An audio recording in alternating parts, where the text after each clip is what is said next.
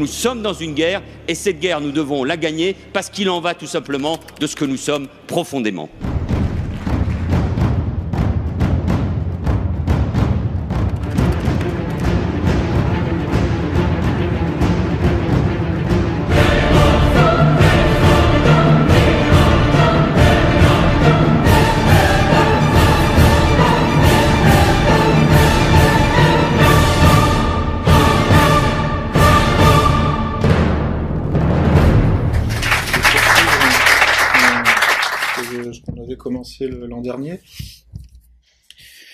Donc euh, l'an dernier, je vous avais euh, un peu entretenu de, la question, c'est comment devenir euh, des, bons spin doctors, c'est-à-dire des, gens qui seraient doués pour retourner hein, autrui, retourner, c'est-à-dire faire changer d'avis. Ça rien à ça.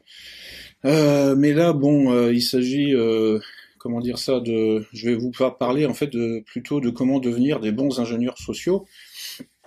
Donc c'est un petit peu, euh, c'est encore plus, euh, encore plus, je dirais, euh, ambitieux, puisque bon, l'ingénierie sociale ne consiste pas simplement à faire changer d'avis autrui, hein, mais carrément à le transformer. et cette transformation est censée être définitive. C'est ça l'ingénierie sociale. Ce qui distingue l'ingénierie sociale de la manipulation, c'est que la manipulation, c'est ponctuel. Euh, L'ambition, le, projet n'est pas de transformer la nature de l'être social que vous avez en face de vous. Euh, donc, le, bon, euh, en général, les, spin doctors ont, des missions ponctuelles, hein, que ce soit à l'OTAN, que ce soit dans les services secrets, ils sont, ils sont, ils sont là pour en fait, faire des opérations comme ça, enfin, je veux dire, limitées dans le temps.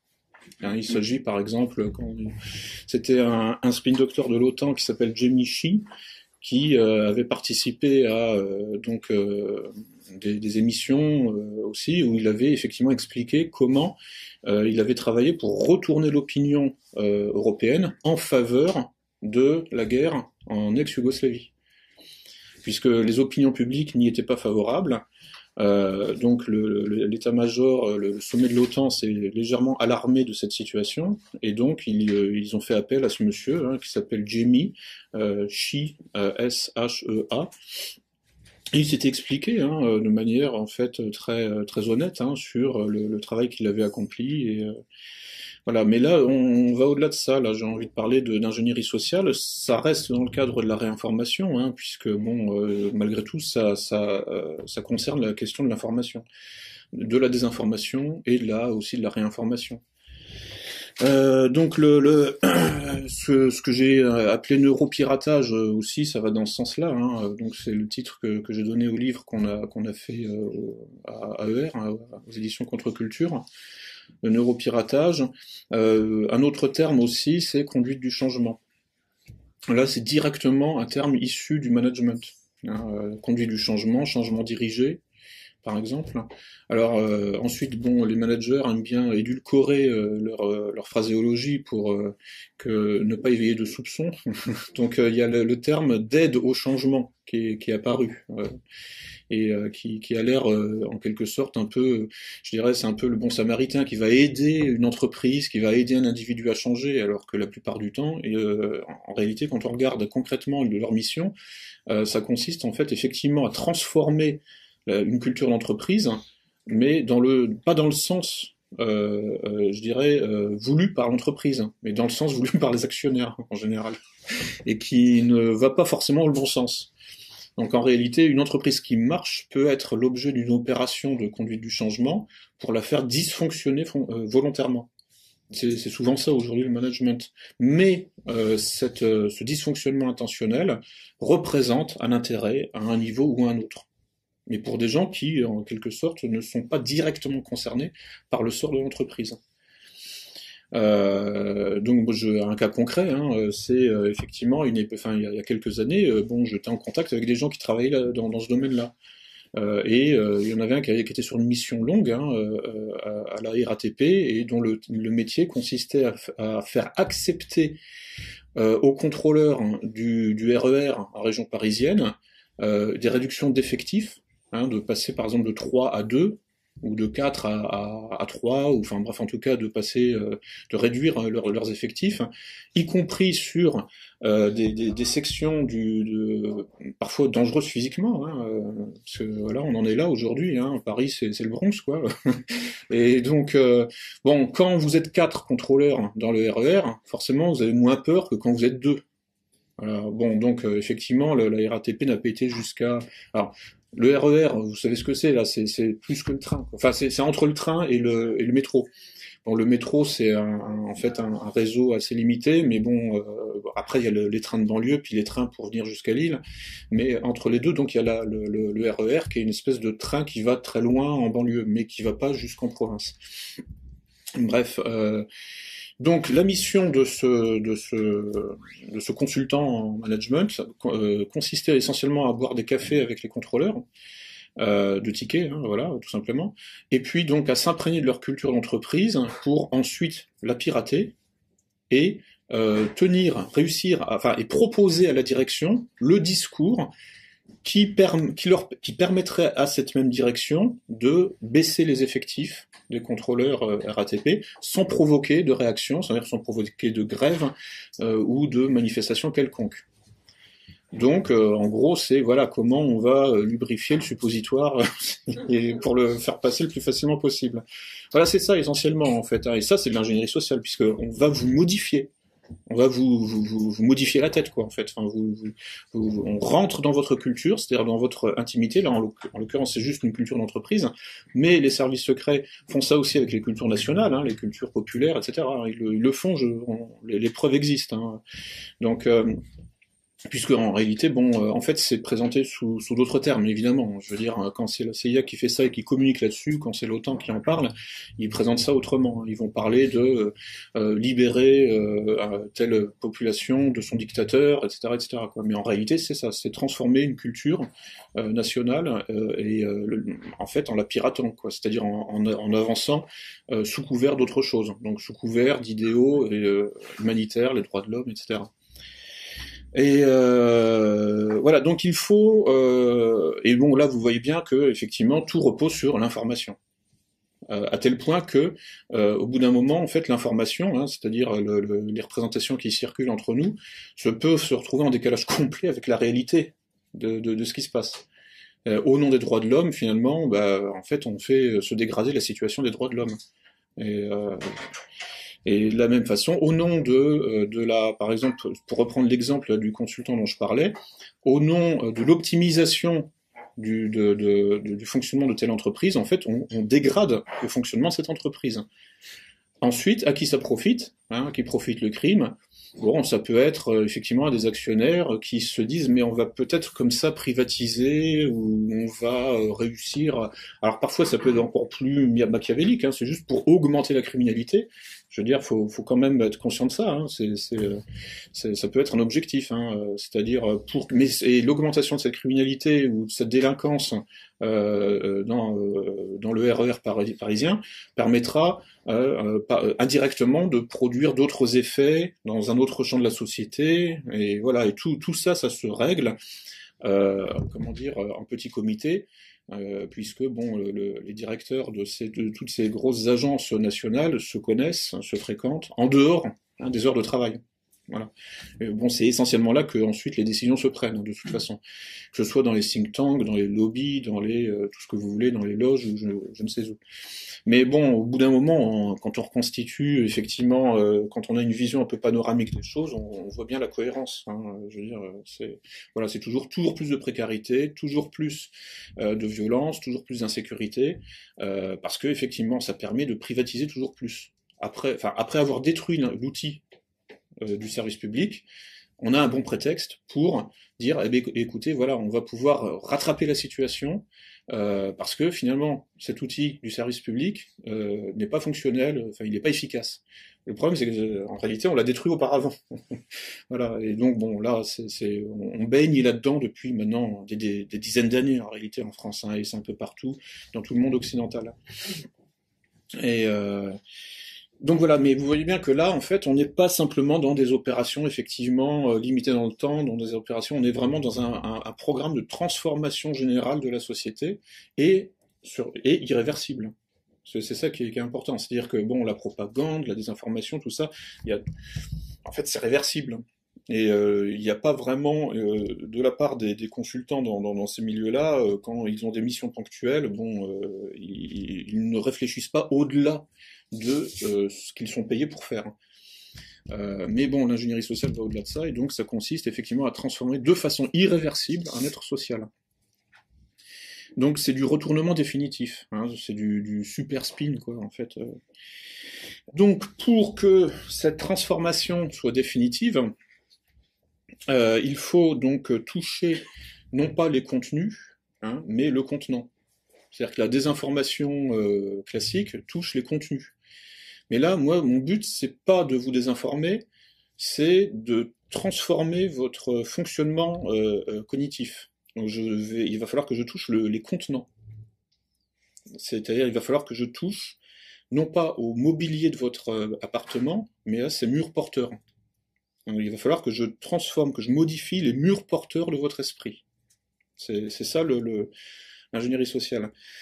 Au moyen, donc, d'une désinformation. Évidemment, je vais utiliser... Euh, parce que si je vous laisse libre, euh, si je vous laisse livrer à vous-même, bon, euh, en gros, votre instinct de conservation va vous orienter sur ce qui est bon pour vous. Et donc pour entretenir les murs porteurs de votre esprit. Mon but, c'est de vous transformer contre votre intérêt. Plus exactement, c'est de vous transformer en fonction de mon intérêt. Donc votre intérêt, je m'en fous complètement. Donc c'est de vous aliéner totalement.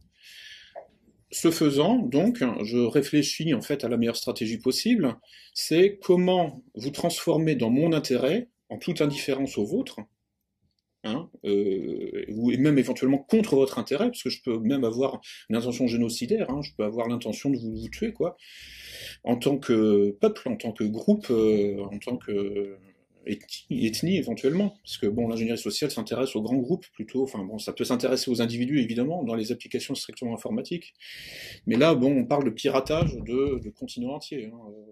Aujourd'hui, on en est là. Euh, donc, euh, pour parvenir à mes fins, hein, euh, donc évidemment, c'est-à-dire euh, modifier les murs porteurs de, l'esprit d'un continent, c'est ça l'ambition, hein, c'est ça le programme, euh, forcément, euh, je ne peux pas vous dire ce que je vais faire. Puisque, en fait, les murs porteurs, finalement, de votre culture, je dirais, nationale ou, ou continentale, ont émergé au fil des siècles, et s'ils sont encore là, c'est parce qu'ils sont viables.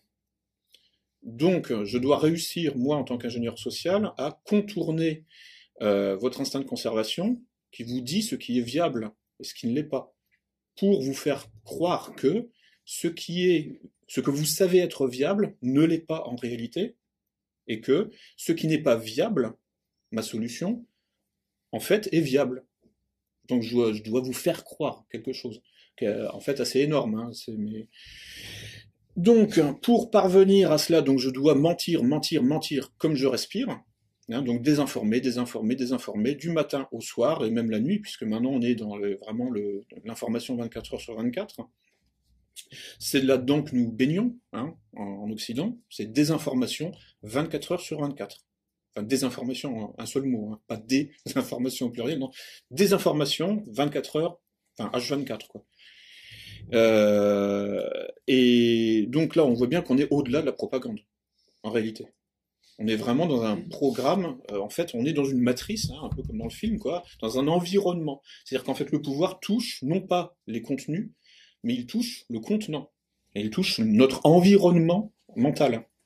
Donc il, là, il touche, il essaye de, de, toucher les murs porteurs de notre esprit, et pas simplement le mobilier ou euh, la, peinture intérieure, le, papier peint, etc. Parce que là, à la limite, ce serait bon. Voilà, c'est, je veux dire, c'est réversible. Le pouvoir qui rentre chez moi et puis qui repeint euh, ma chambre, bon ben je passe derrière et je repeins par dessus. Mais là, s'il arrive à toucher les murs porteurs, bon ben après il peut faire la démolition contrôlée.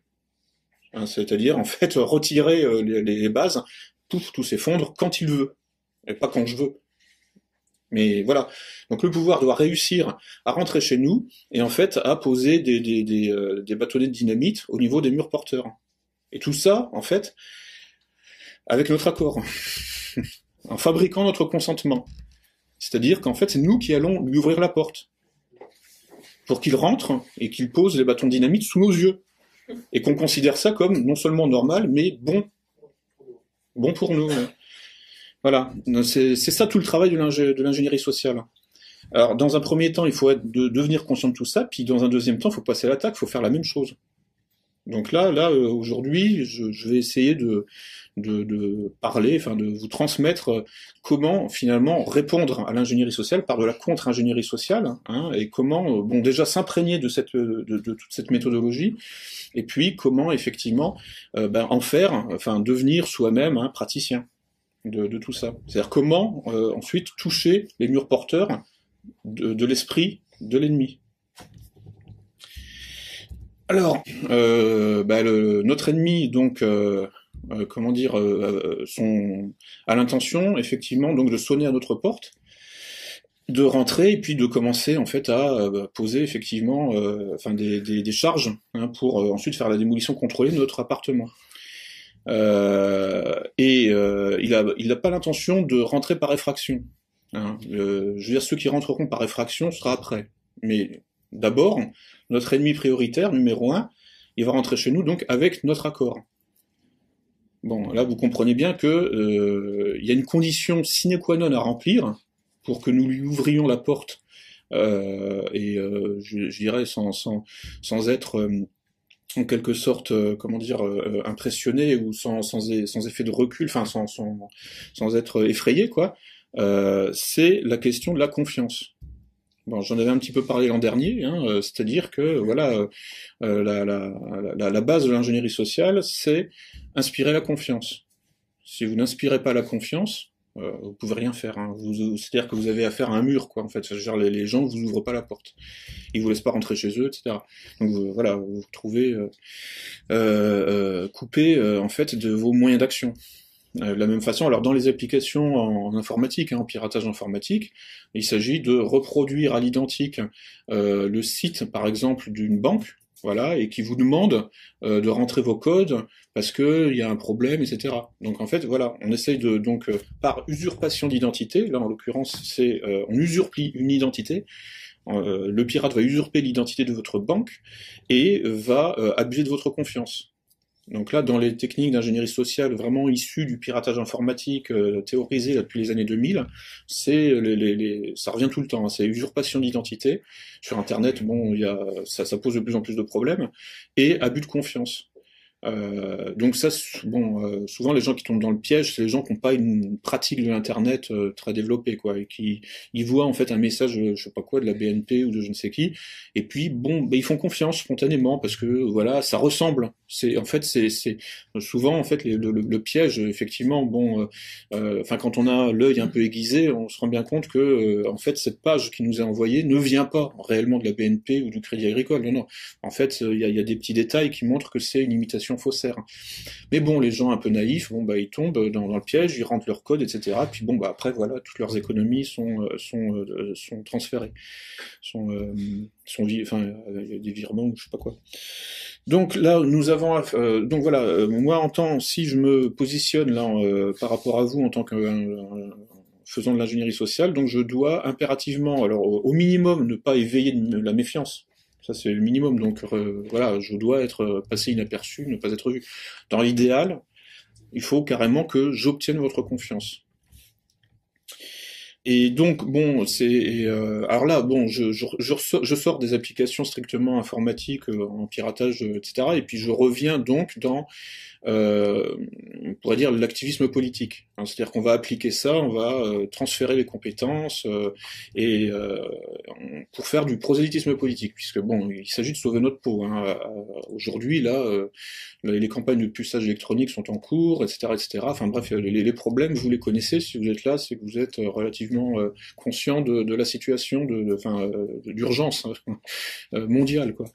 Voilà, il faut en fait appliquer tout ça dans le champ donc de la pratique politique euh, sachant que bon, on n'a pas les moyens, euh, évidemment, de la fondation Rockefeller ou Rothschild ou des banques qui eux ont des milliards de dollars à, dépenser. Euh, nous, qu'est-ce qu'on peut opposer à cela hein euh, C'est euh, en fait bon, c'est alors mon slogan, c'est face aux milliards de dollars, il faut être non face aux millions de dollars, il faut être des millions de gens. C'est parce que si, on, si, arrive à s'organiser, à travailler en synergie, on peut opposer un front relativement structuré, organisé, et donc en, en, en distribuant les tâches, Hein, euh, effectivement, bon, euh, on peut euh, faire un contre-pouvoir, opposer un contre-pouvoir aux millions de dollars.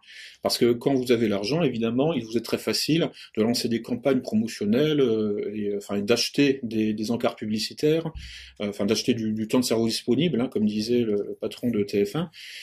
et donc, une personne peut faire le boulot de 50 personnes. Mais quand on n'a pas l'argent, ben, il faut être les 50 personnes. C'est-à-dire en termes de diffusion de l'information. C'est-à-dire en termes de réinformation. C'est-à-dire face à la désinformation euh, euh, donc du pouvoir qui, euh, avec une personne, fait un travail de désinformation de, de 50 personnes, en face, nous devons être 50 personnes physiques à réinformer, puisqu'on n'a pas le capital qui permet de simuler les 50 désinformateurs. Vous voyez ce que je veux dire? Donc c'est une question, c'est que quand on n'a pas le capital financier, il faut le capital humain c'est le seul moyen de contrebalancer. Hein, euh, le capital humain est le seul moyen de contrebalancer le capital euh, financier. Sinon, bon, euh, enfin voilà quoi, on, est mort quoi. Et pour ça, il faut être effectivement face aux millions de dollars, il faut des millions de gens mais coordonnés, structurés, organisés, hein, avec effectivement un travail en synergie dans la mesure du possible. Évidemment, il y aura toujours des nuances, il y aura toujours des, conflits d'ego, etc. Mais bon, ça, ça fait partie du quotidien. Et euh, donc, euh, le, le, voilà, nous devons passer euh, donc dans, à, en gros à l'attaque, euh, mais en même temps, bon, c'est pas l'attaque, c'est la défensive. Hein, il faut organiser la défense, sachant que le pouvoir s'autodétruit de toute façon. Donc en fait, une bonne défense est suffisante en réalité, mais il faut que ce, cette défense soit de fer. Il n'y a rien qui passe. Et donc, il faut donc organiser la, ré, la réinformation. Euh, et pour organiser la réinformation, euh, il faut, euh, comment dire, ne pas provoquer. Enfin, donc, il faut en quelque sorte diffuser la réinformation le plus largement possible autour de nous. Donc, effectivement, faire du prosélytisme. Comment être un bon prosélyte? Puisque finalement, la question, enfin là, je reformule la question. Hein, comment être un bon spin doctor? Finalement, bon, ça revient à comment être un bon ingénieur social, même si l'ingénieur social va encore plus loin. Hein, puisqu'il s'agit, nous, euh, donc de d'empêcher la transformation définitive de l'être social dans lequel nous sommes. Donc forcément, on va faire de, on va aussi travailler sur le définitif. Sauf que le but, c'est d'empêcher la transformation définitive. Donc c'est de revenir à du définitif, enfin de travailler sur le définitif, mais pour empêcher la transformation. Donc forcément, on va être dans une dynamique effectivement d'ingénierie sociale. Euh, c'est-à-dire euh, sur les questions de définitive, de, je sais pas si ça existe définitivité, enfin en tout cas sur les, les, les questions en fait de, de, tout ce qui, de, tout ce qui sera, tout ce qui relèvera de l'être, de l'être social, mais définitif quoi. Enfin, quand je dis définitif, c'est-à-dire durable, hein, évidemment.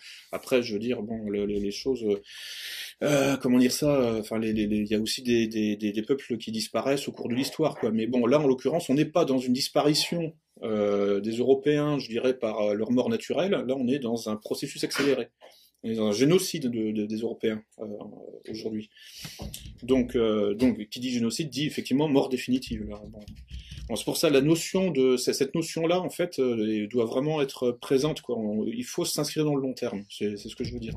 Si on ne s'inscrit pas, si on n'inscrit pas notre travail euh, de prosélytisme, enfin de réinformation dans le long terme, euh, en fait, on, reste, je dirais, friable, on reste euh, finalement dans une forme d'incertitude, dans une sorte de, euh, de, comment dire ça, de timidité.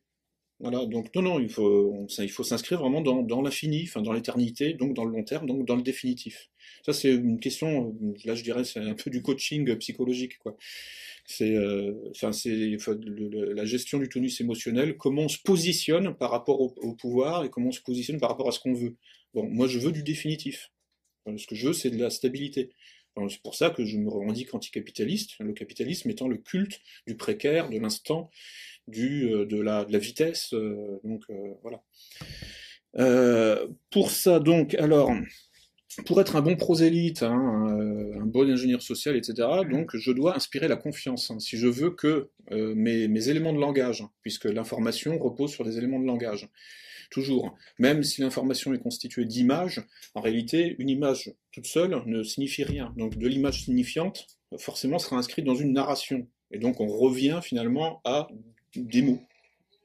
C'est-à-dire une structure syntaxique avec des images qui se suivent et qui en fait se euh, construisent un scénario. Donc en fait, même quand les mots n'apparaissent pas explicitement, euh, même quand il n'y a pas de légende hein, aux images, en fait, le scénario, la narration est implicite. Mais euh, il n'y a pas, en réalité, l'image est toujours subordonnée à des mots, à des éléments de langage. Hein. Donc en fait, euh, il faut se placer euh, à ce niveau-là.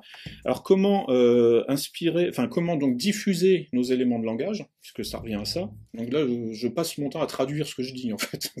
telle chose égale telle chose égale telle chose, mais bon voilà, ça forme un, ensemble cohérent.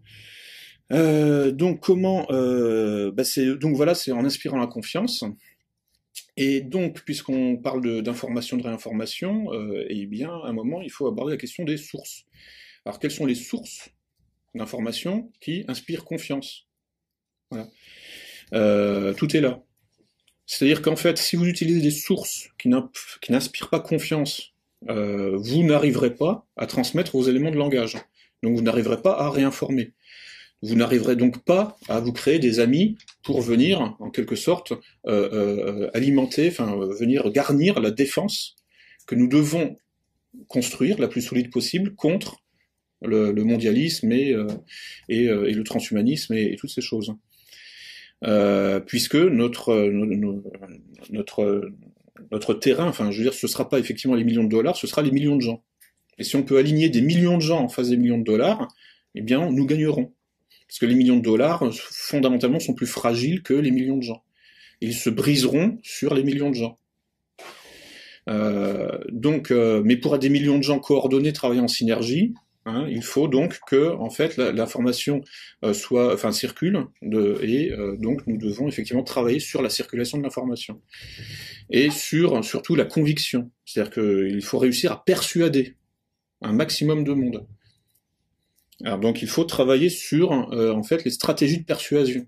Et donc je reviens, enfin je, me, répète, hein, je fonctionne un petit peu comme ça en boucle les stratégies de persuasion, enfin bon, euh, en fait la persuasion ne peut se faire, alors quand elle n'est pas clandestine, hein, évidemment, ça c'est le titre d'un ouvrage célèbre de Vance Packard, la persuasion clandestine, euh, qui date des années 50, et bon c'est l'anecdote le, la très célèbre, c'est bon c'est un sociologue Vance Packard américain, et euh, qui s'est rendu célèbre avec ce livre où euh, il montrait que euh, dans certains films projetés aux États-Unis dans les années 50, il y avait une photo de Coca-Cola, une bouteille de Coca qui était insérée toutes les 25 images. Et donc, donc il y avait un effet subliminal qui donnait ensuite envie aux gens qui étaient dans la salle et qui avaient vu le, le, défilement des images, mais qui et donc dont, le cerveau avait enregistré l'image de la bouteille de Coca-Cola, mais inconsciemment, qui leur donnait envie ensuite à l'entracte d'acheter une bouteille de Coca Coca-Cola. Donc là, en fait, Vance Packard s'est spécialisé sur les questions donc, de persuasion clandestine et d'influence subliminale. Euh, donc bon, nous, on n'a pas ces moyens-là non plus. Ou alors, en fait, on peut se les donner, mais euh, on n'a pas les moyens de procéder des films, etc. Donc il va falloir aussi agir éventuellement de façon subliminale. Euh, alors là, c'était un peu l'objet de, la, de, la, conférence de l'an dernier. Hein. C'est comment utiliser, devenir un peu un expert des figures de style. C'est-à-dire comment suggérer les choses sans les dire clairement. Puisque parfois, euh, quand, on a euh, quand on détecte que notre interlocuteur sera difficile à, persuader, euh, bah, pour obtenir sa confiance, il faut y aller lentement. Hein, donc il y a des étapes à, franchir avant de pouvoir communiquer, enfin de discuter librement. donc progressivement, pour faire bouger quelqu'un, pour, conduire son changement, euh, il va falloir effectivement procéder de façon subliminale, donc, euh, mais toujours en euh, inspirant confiance. Donc, c'est là où la question des sources devient, devient cruciale. Il y a deux sortes, enfin, il y a trois sortes de sources. Donc, il y a les sources strictement subjectives, hein, c'est quand vous vous exprimez en votre nom propre. Je pense que, nanani, nanana. Il y a les sources objectives, où là vous vous contentez en fait de copier-coller ce que ce que dit, enfin, je sais pas, enfin, un article de, de, du Monde ou du Figaro. Et puis ensuite il y a les sources qu'on pourrait dire un petit peu d'autorité. C'est-à-dire en fait, vous allez dire voilà un tel dit que, un tel pense que, mais comme c'est quelqu'un qui est reconnu comme un expert ou une autorité dans tel ou tel domaine, ça a un effet de suggestion, enfin un effet en fait de persuasion, euh, un effet de conviction. Alors, quelque chose qui doit être évité absolument, c'est les sources subjectives. Parce que ça, c'est le trollage en fait. les trolls, enfin en gros, qu'on peut rencontrer euh, euh, sur sur internet, hein, euh, mais dans la vie courante aussi. Hein. Il y a des gens qui se font, qui ont se prennent un malin plaisir, en fait, à saboter les conversations. Ça, ça existe. Hein. Soit parce que bon, c'est leur caractère. Hein. Il, y a des, il y a des gens, enfin un peu hystériques, qui aiment bien justement hystériser les débats. Voilà. Et puis, euh, donc, il y, a, ensuite, il y a les agents d'influence, mais bon, on les rencontre peu dans la vie courante, puisqu'ils sont très peu nombreux. Hein. Mais eux, effectivement, ils sont sponsorisés par Bruxelles ou par le Mossad ou la CIA pour faire euh, dégénérer les débats, en fait, pour faire, pour hystériser les débats sur Internet. Et en fait, ils procèdent toujours de la même façon. C'est oui, mais je, enfin, tout est ultra personnalisé. C'est toujours un, euh, débat euh, qui se, enfin, il y a toujours un, travail pour personnaliser les échanges. Donc bon, voilà, évidemment, c'est ce qu'il faut éviter à tout prix, parce que le troll, lui, travaille en fait à saboter le débat. Euh, qui peut, enfin, il peut y avoir des débats intéressants hein, sur sur un forum internet. Hein. pourquoi pas hein, mais il est, pas là en fait pour euh, faire avancer euh, de l'information ou de la vérité. Non, il est juste là pour, en quelque sorte, provoquer des tensions. Donc, faut pas tomber dans le piège, comme on dit, don't feed the troll. Nourrissez pas le troll. À partir de là, euh, que, comment faire pour contourner ce risque d'hystérisation des débats, hein, qui consiste à toujours personnaliser. par exemple, si on parle, par exemple, je sais pas de la Russie, on va parler de Poutine. Surtout pas de la Russie ni de la géopolitique internationale. Non, non, Poutine, Poutine, Poutine. Si on parle du Brésil, ah oui, Dilma Rousseff, Rousseff, Rousseff, Rousseff. Si on parle, bah alors, bon, du temps de Chavez, hein, fallait surtout pas parler du Venezuela, fallait parler de Chavez, Chavez, Chavez, Chavez, uniquement Chavez. Euh, à chaque fois, en fait, on, c'est, bah, c'est une technique. Hein, en fait, ça consiste, c'est, c'est le chamboule tout, quoi enfin, vous, vous, mettez en place des, des, des, bottes de conserve et puis au sommet vous avez la tête de, de, de quelqu'un, puis vous avez, vous allez lancer des, des, des chaussettes, euh, enfin euh, des chaussettes en boule quoi, pour euh, voilà, c'est ça ou c'est les guignols de l'info quoi, voilà. C'est ultra personnalisé, ultra subjectif, et le but c'est que tout le monde s'énerve.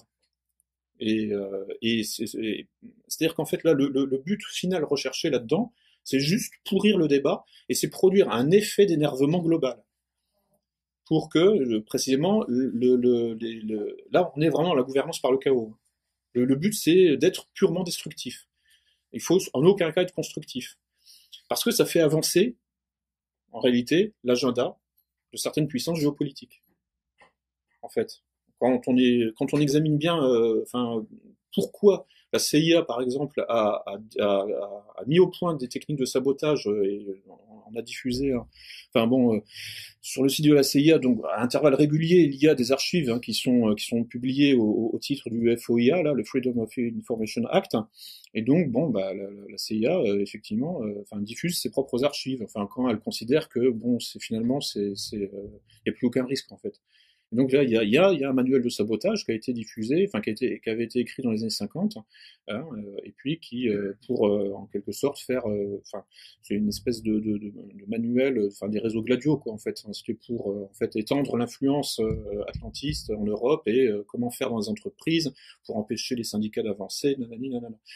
Bon, tout ça, on pourra le mettre en post-production, les, les, liens quoi c'est en fait c'est un site qui s'appelle Hacking Social hein, qui, qui, qui, parle de ça et donc je vous recommande, on mettra les liens, tout ça. Euh, donc j'en étais oui, au sabotage volontaire, hein, donc euh, qui malgré tout permet, en fait, le, sabotage volontaire du discours rationnel hein, permet euh, d'ouvrir une autoroute finalement à la violence physique. une fois qu'on n'est plus en état de se parler rationnellement, il n'y a plus qu'une chose à faire, hein, c'est à frapper, cogner. Et ça, c'est une stratégie, hein, une stratégie parfaitement intentionnelle. Euh, dans la mesure où vous pensez avoir un complexe militaire-industriel suffisant pour dominer le monde, bah, votre intérêt, c'est de l'utiliser, forcément. C'est de bombarder à mort, etc. Et surtout pas de rester dans le champ du droit international et donc de la communication rationnelle.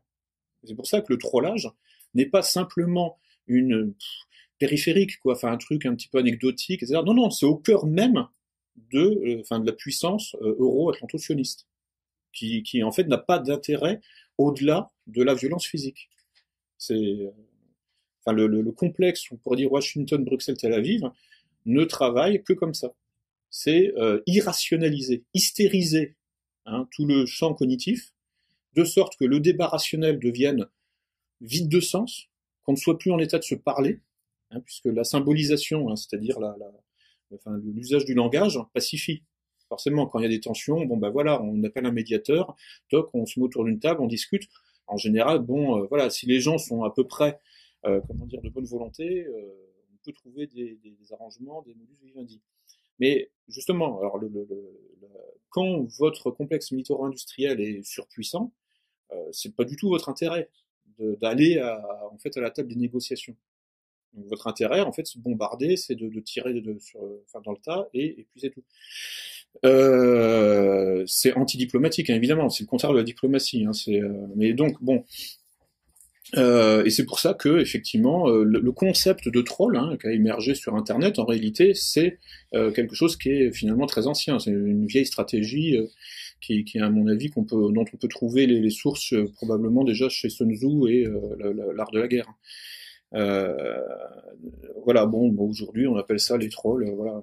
Mais c'est c'est c'est pas anecdotique. Hein. Faut, faut vraiment se représenter. Enfin, c'est-à-dire qu'en fait, c'est même, c'est, j'allais dire, c'est pratiquement un modèle, enfin, anti-civilisationnel qui essaye de s'imposer. Je veux dire, l'hystérisation systématique des débats avec les accusations ah homophobe, ah antisémite, ah euh, fasciste, etc. C'est euh, au-delà des, des, des, des, techniques comme ça de, de contrôle social, c'est vraiment un modèle anti-civilisationnel. C'est même un modèle cognitif qui essaye de s'imposer, hein, qui essaye d'avancer ses pions de plus en plus. Euh, et qui est donc euh, effectivement totalement régressif. Hein, euh, enfin, son appelle, enfin, en psychanalyse, c'est préoedipien, quoi. Je veux dire, on est dans les rivalités mimétiques, c'est-à-dire en fait dans les duels. C'est euh, je tue, je tue. On sort jamais ou je vous. Et si on reste poli, enfin bon, on connaît pas les gens, mais bon, il y a des langues où vous n'existe pas. Enfin, en tout cas pas littéralement. Mais bref, on est dans, le, dans les affrontements duels. Donc, euh, notre intérêt à nous, c'est de rétablir du rationnel, hein, la raison avec un grand R, la raison grecque, etc., c'est-à-dire en fait du logos, du verbe. Parce que, euh, ben, justement, nous n'avons pas le complexe militaro-industriel sous la main qui nous permet en fait de euh, court-circuiter ben, le, droit international et, tout ce qui va avec. Euh, donc nous, enfin, on va faire de, de la contre, enfin, de l'ingénierie sociale positive. L'ingénierie sociale positive consiste à rétablir de la raison, du rationnel, la, enfin, de la communication rationnelle, pour justement pacifier euh, les relations sociales, euh, de, de, sorte que, euh, euh enfin, les, les pacifier, c'est-à-dire en fait faire en sorte que précisément euh, toutes les méthodes en fait d'hystérisation du débat et donc de gouvernance par le chaos soient mises en échec. comment euh, donc euh, ré, euh, ré, réinstaurer du rationnel dans, dans la société, dans, dans, les débats, etc. Donc c'est, je re reconnecte à ce que je disais, c'est la question des sources. Quand les sources sont subjectives, en fait, elles alimentent l'hystérisation du débat. Parce que on est dans le je tue, je tue, on est dans le duel. Ce que René Girard a appelé une rivalité mimétique.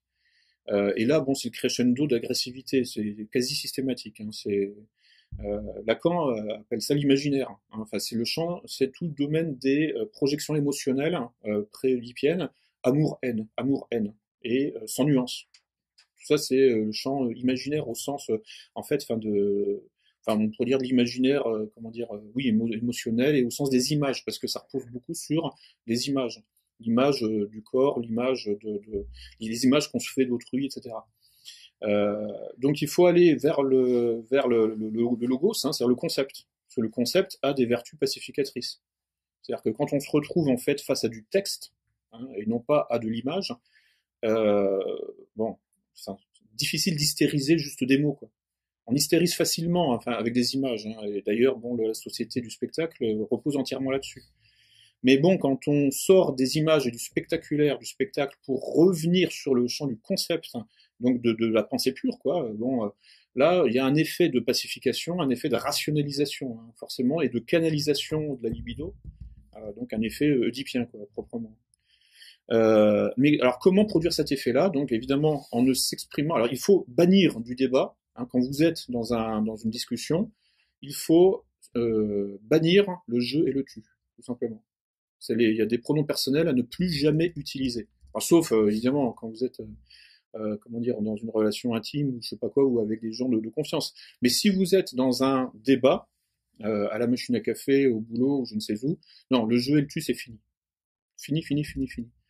C'est non, non, c'est en fait. Et si l'autre essaie de vous entraîner là-dessus, hein, si, vous avez affaire à un troll, enfin conscient ou inconscient, hein, parce qu'il y, y, a des gens euh, qui finalement sont pas très développés et qui, qui, qui, qui subjectivent les débats, qui, qui hystérisent le débat sans, sans même s'en rendre compte. Hein. Il n'y a pas que des agents du, du, de la CIA quoi autour de nous. Je veux dire, il y a des euh, y a des gens qui sont juste en fait un petit peu, euh, un peu émotion, un peu émotifs quoi, enfin un peu passionnels.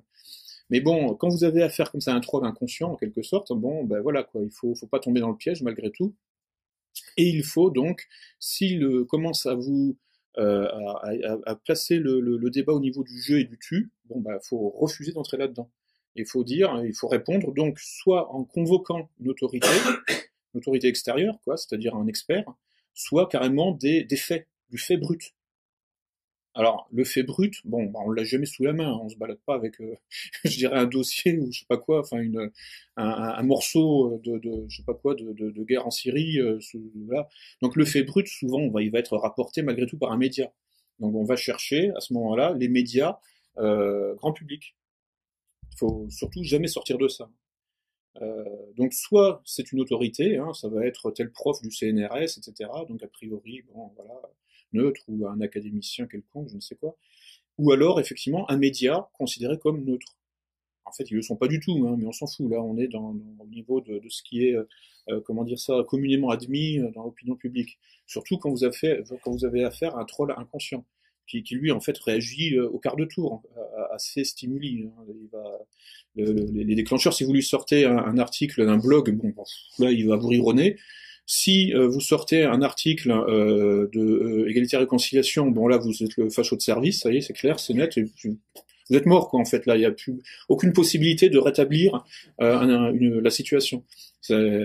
Donc voilà, donc il faut, alors ça, ça, suppose de limiter euh, le champ de recherche en fait à des médias soit euh, considérés comme des autorités, soit des médias neutres, façon euh, par exemple les gratuits là du, du, métro quoi, enfin ou les gratuits dans des transports quoi, 20 minutes ou tous ces trucs là, qui eux en plus sont pas suspectés d'aucune orientation idéologique. En fait, c'est totalement orienté, on le sait tous évidemment, mais bon, bref. Mais c'est quelque chose qui est intéressant, c'est que quand on épluche quand on prend le temps d'éplucher euh, tous ces médias grand public, bah, on se rend compte que de temps en temps, il y a une perle à prélever. Il y a un article qui dit la vérité, ou du moins qui ment pas trop, euh, sur 40 qui, qui mentent, mais de A à Z. Donc ça, il faut effectivement faire une veille, etc. Bon, je le fais pour vous si vous n'avez pas le temps. Donc euh, voilà. non, mais bon, enfin, c'est, euh, euh, on a tous des spécialités. Euh, voilà. Bon. Donc, euh, mais vous pouvez faire si vous, quand vous, si vous avez la disponibilité, hein, c'est-à-dire effectivement euh, chercher toujours les titres. Hein, J'en parlais l'an dernier. Trouver les bons titres. Hein, euh, alors, pas forcément les titres qui disent la vérité, mais au moins les titres qui nuancent le mensonge. C'est mieux que rien. Mais euh, je veux dire, non, mais euh, c'est c'est mieux que rien parce que fondamentalement, qu'est-ce que euh, quand vous avez affaire à un troll inconscient, euh, vous pouvez pas tout de suite enfin à la limite même un article du Monde qui dit la vérité, un titre euh, bien euh, qui, qui, qui, dit la vérité, quelque part si c'est trop en, en, contradiction avec l'idéologie dominante, même si ça vient du Monde ou du Figaro, bon, non, il peut pas assimiler quoi.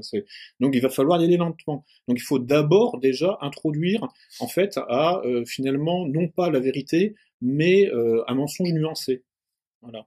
Il faut lui dire, par exemple, je sais pas, dans une conversation à la machine à café sur euh, la Syrie, ah oui, alors vraiment Bachar al-Assad, vraiment quel tyran, etc. Bon ben voilà, faut trouver, euh, et ça existe, un article du Monde qui dit oui, mais par exemple l'accusation d'avoir utilisé des armes chimiques, euh, l'ONU a dit qu'en fait c'était les rebelles. Voilà, bon, déjà ça, ça nuance quand même pas mal. Et ça, ça existe. On a eu des articles comme ça avec ce titre-là. Donc ça, faut, faut, faut exploiter ça. Quoi. Et là, bon, effectivement, il s'agit pas de dire, enfin, vous ne lui dites pas, oui, mais si c'est pas Bachar al-Assad, c'est Daesh, quoi, en gros. Et Daesh, en fait, c'est Israël. Donc, bon, voilà, là, c'est pas possible.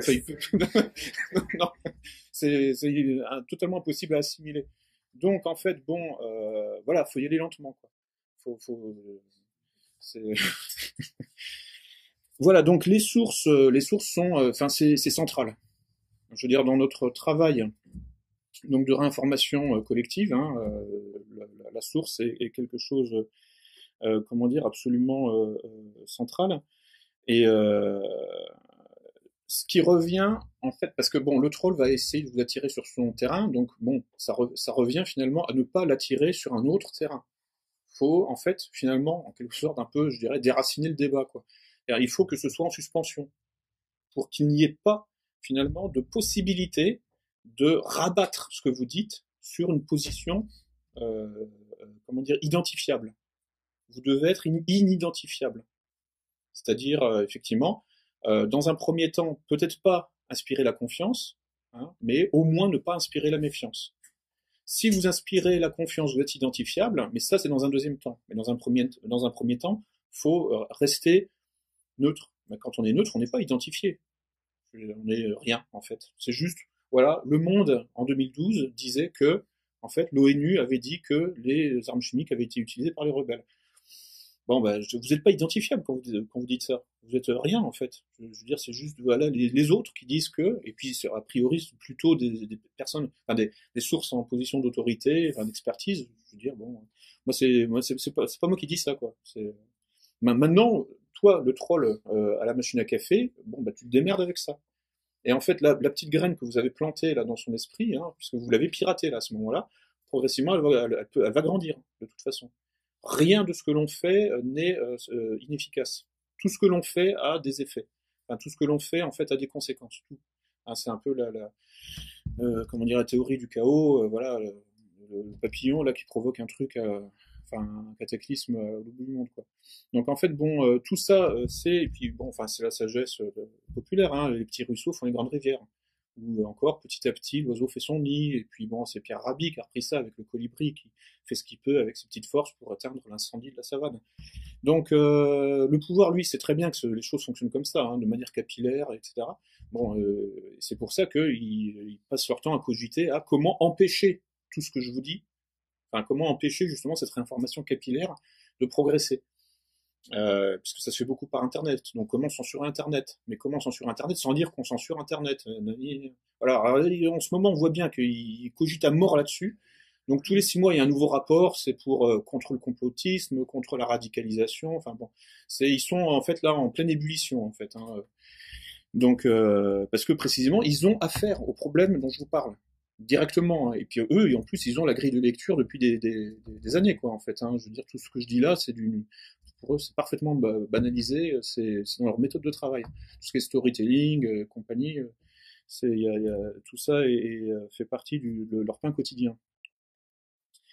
Donc, voilà. Donc c'est, il faut ensuite. Alors, il y a aussi simplement, enfin, une manière de faire. Hein, ça consiste simplement à comparer, euh, enfin à mettre les sources en, euh, en, comparaison, enfin en fait en, à en fait organiser le duel des sources.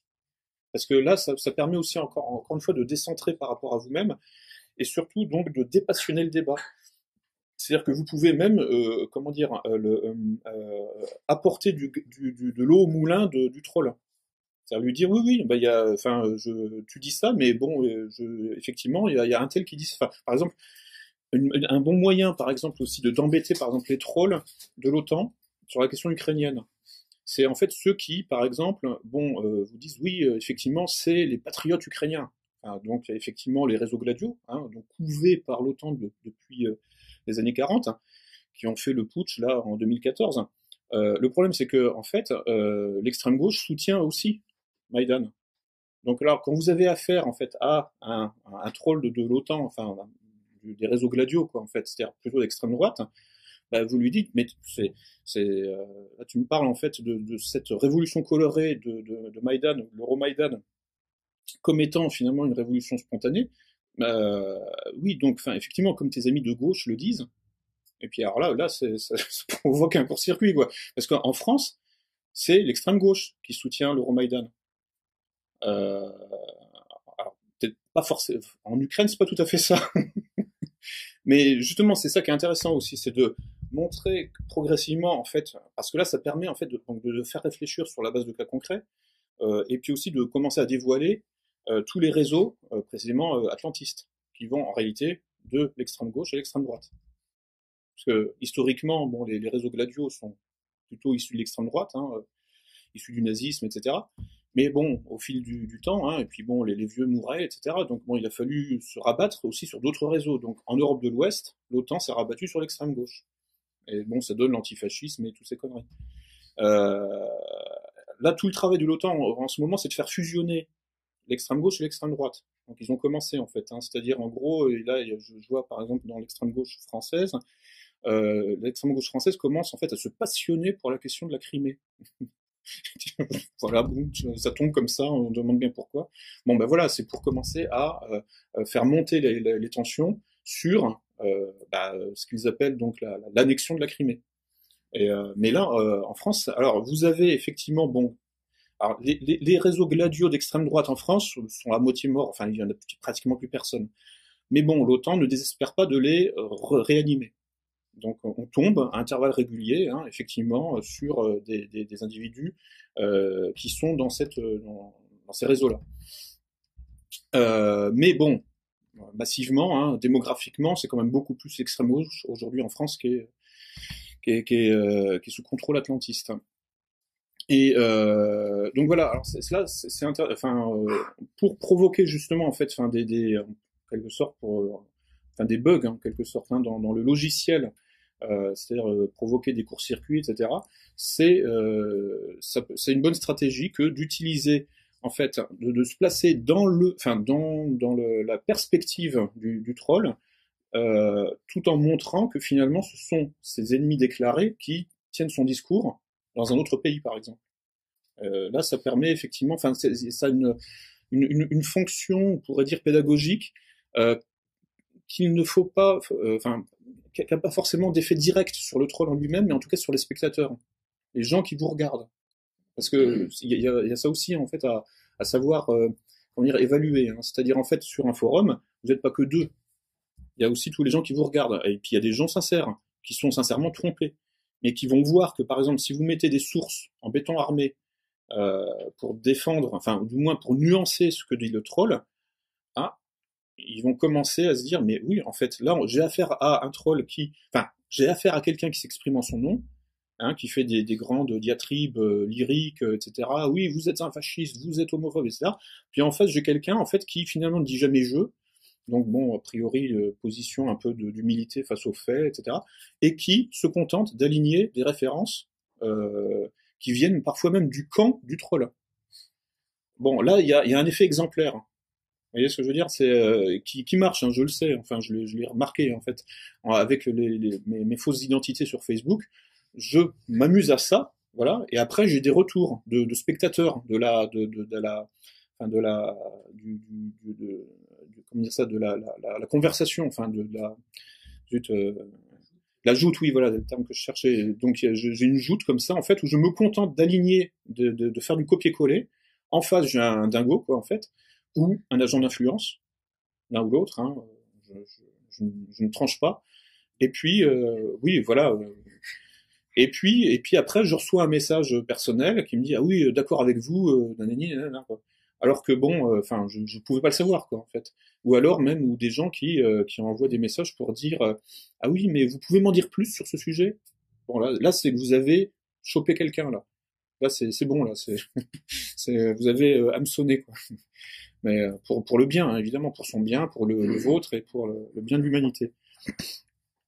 Donc euh, voilà, donc c'est pour ça il faut chercher, il faut pas se placer sur un terrain particulier, hein, il faut être dans le dans le dans le neutre, enfin dans le rien, même pas parce qu'il faut même pas revendiquer la neutralité quoi, faut juste dire voilà, il y a ça qui se dit.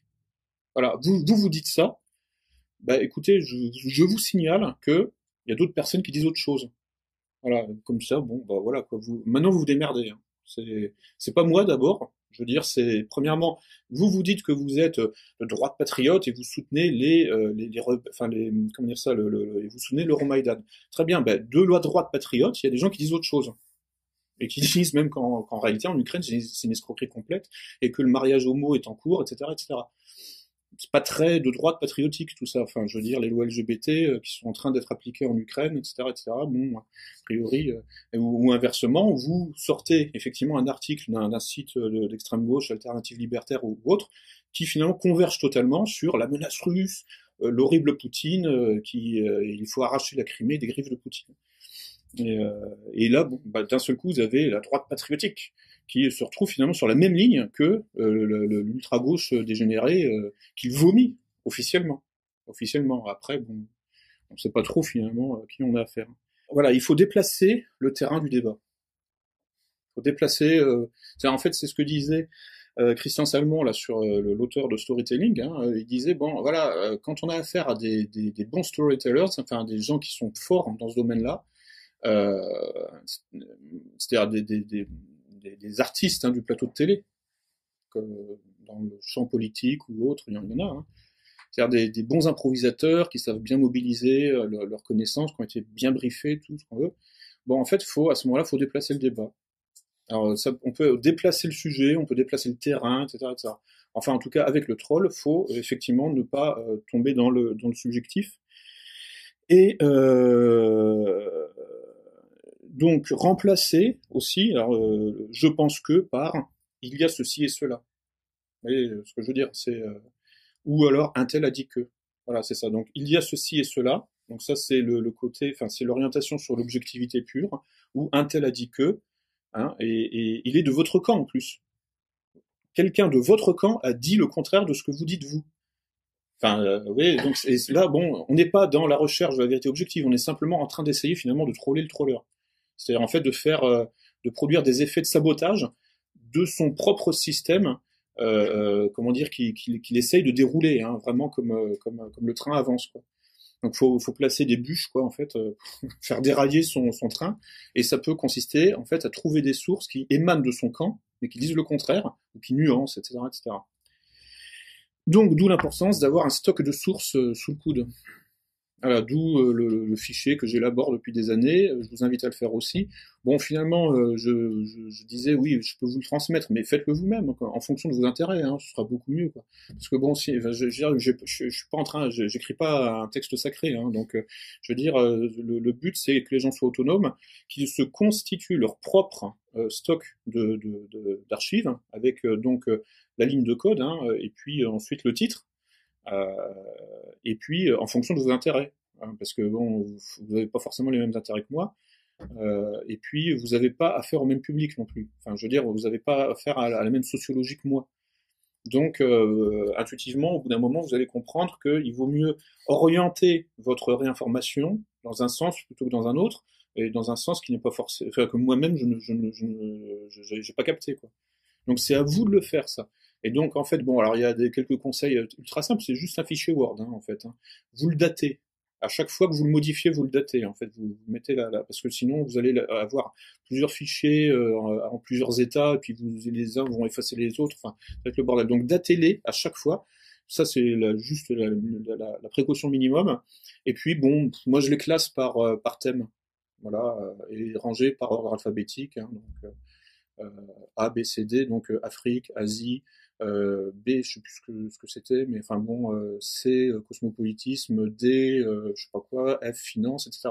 Voilà, bon, et puis, et puis euh, bah, comme ça, premièrement, en fait, vous allez vous imprégner vous-même de, de, tout ça. Donc, euh, dans la conversation en famille, le, le, dimanche après-midi, là, entre le, le, la pomme et le café, bon, ça, ce sera beaucoup plus facile pour vous de claquer les références, quoi enfin, quand, quand le, euh, l'oncle un peu truculent euh, commençait en fait finalement à tenir le même discours qu'un antifa, euh, bah, voilà, non, vous pourrez lui dire, bah oui, mais regarde, c'est ton journal de référence, c'est le Figaro qui, qui, qui dit ça. C'est, euh, c'est, c'est pas moi, c'est pas moi. Et euh, donc voilà, c'est, c'est, c'est important en fait. Enfin, il faut, c'est vous. Enfin, parce que là, bon, je suis pas là pour vous nourrir à la petite cuillère, quoi, en fait. Hein. Après, vous, les gens doivent voler de leurs propres ailes, et vous devez comprendre que c'est pour, c'est pas pour moi, enfin, que c'est dans votre intérêt. Hein. C'est euh... donc euh, le, le voilà, donc c'est euh, et pour et donc oui, voilà, il faut donc euh, comme ce que je disais tout à l'heure là, je pense qu'il faut éviter les sources iconographiques, hein, c'est-à-dire les vidéos, les photos, les espèces de, de, dessins un peu bidonnés là, ou, comment dire, euh, qui, qui transforment la tête des gens, tout ça, c'est des conneries quoi en fait. Non mais je veux dire c'est rien, enfin je veux dire ça ça fait pas ça fait pas avancer le débat. Euh, donc bon, les vidéos, les photos, ça se truque beaucoup trop facilement. c'est pour ça que en fait bon, enfin le tant que les gens savaient encore lire, bon bah faut en profiter quoi. C'est-à-dire en fait faut utiliser de la, de la masse euh, sémantique mais écrite. Voilà. Euh, et euh, bon quand les gens sauront plus lire, là effectivement bon euh, on passera aux photos ou aux vidéos quoi. Mais bon c'est tellement facile à truquer, je veux dire c'est pas fiable quoi. C'est pas un matériau fiable. En outre c'est un matériau qui a le défaut lui aussi d'hystériser le débat. C'est euh, parce que bon, il n'y a, pas de réflexion avec des images. Enfin, c'est rien. On est dans l'impact, euh, l'impact émotionnel direct. Hein. Euh, et euh, donc bon, c'est, pour, enfin, pour moi, c'est à bannir hein, totalement. Quoi. Alors, on peut pas totalement bannir les images parce que quand on poste un article, forcément, souvent, il y a une image en dessous. Quoi. Mais bon, je veux dire, en réalité, les, gens regardent quand même beaucoup plus le titre, le titre et la source. Voilà, c'est, c'est là-dessus qu'il, qu'il faut jouer. Donc ces sources doivent inspirer la confiance, hein, euh, et, euh, et, donc il faut les adapter euh, aux cibles. donc si vous parlez à quelqu'un de droite, utilisez des sources de droite, hein, ou alors des sources de gauche pour montrer que finalement il y a peut-être des convergences entre la droite et la gauche, parce que en fait le but final c'est quand même d'exploser ce clivage droite-gauche, en fait qui empêche vraiment de penser les choses proprement. Mais justement, alors pour ça, si vous avez fait affaire à quelqu'un de droite, hein, utilisez des sources de droite qui disent le contraire de ce qu'il dit, hein, euh, ça existe, ou alors des, sources de gauche qui disent la même chose que ce qu'il dit, pour lui montrer qu'en fait finalement, euh, voilà quoi, c'est comme euh, bon Pierre Gattaz, là, patron du Medef, euh, qui est pour les, clandestins. Voilà, quand vous vous produisez ça en fait à un antifa, enfin je sais pas ou pas forcément un antifa, mais quelqu'un qui se prétend anticapitaliste, bon, soit il fuit, Hein, c'est simple. Soit il fuit, soit euh, bon voilà quoi, il est, piégé. Euh, donc euh, tout, tout ce travail là consiste finalement, quand on regarde bien, hein, quand je parlais de construire, enfin de prendre le contrôle des murs porteurs de l'esprit de votre interlocuteur, en fait, donc ça consiste à aller vraiment au-delà du contenu de ce qu'il pense, mais il faut toucher le contenant. Le contenant, c'est en fait c'est l'environnement. Hein, les murs porteurs définissent en fait l'environnement le, euh, euh, au niveau de la maison. L'environnement ou la toile de fond. C'est d'ailleurs tout le travail des médias, hein, euh, c'est de définir la toile de fond. Ensuite, il peut y avoir des contradictions internes, mais on s'en fout. C'est la toile de fond qui compte. Alors la toile de fond, c'est quoi? En fait, c'est en fait, c'est la réalité.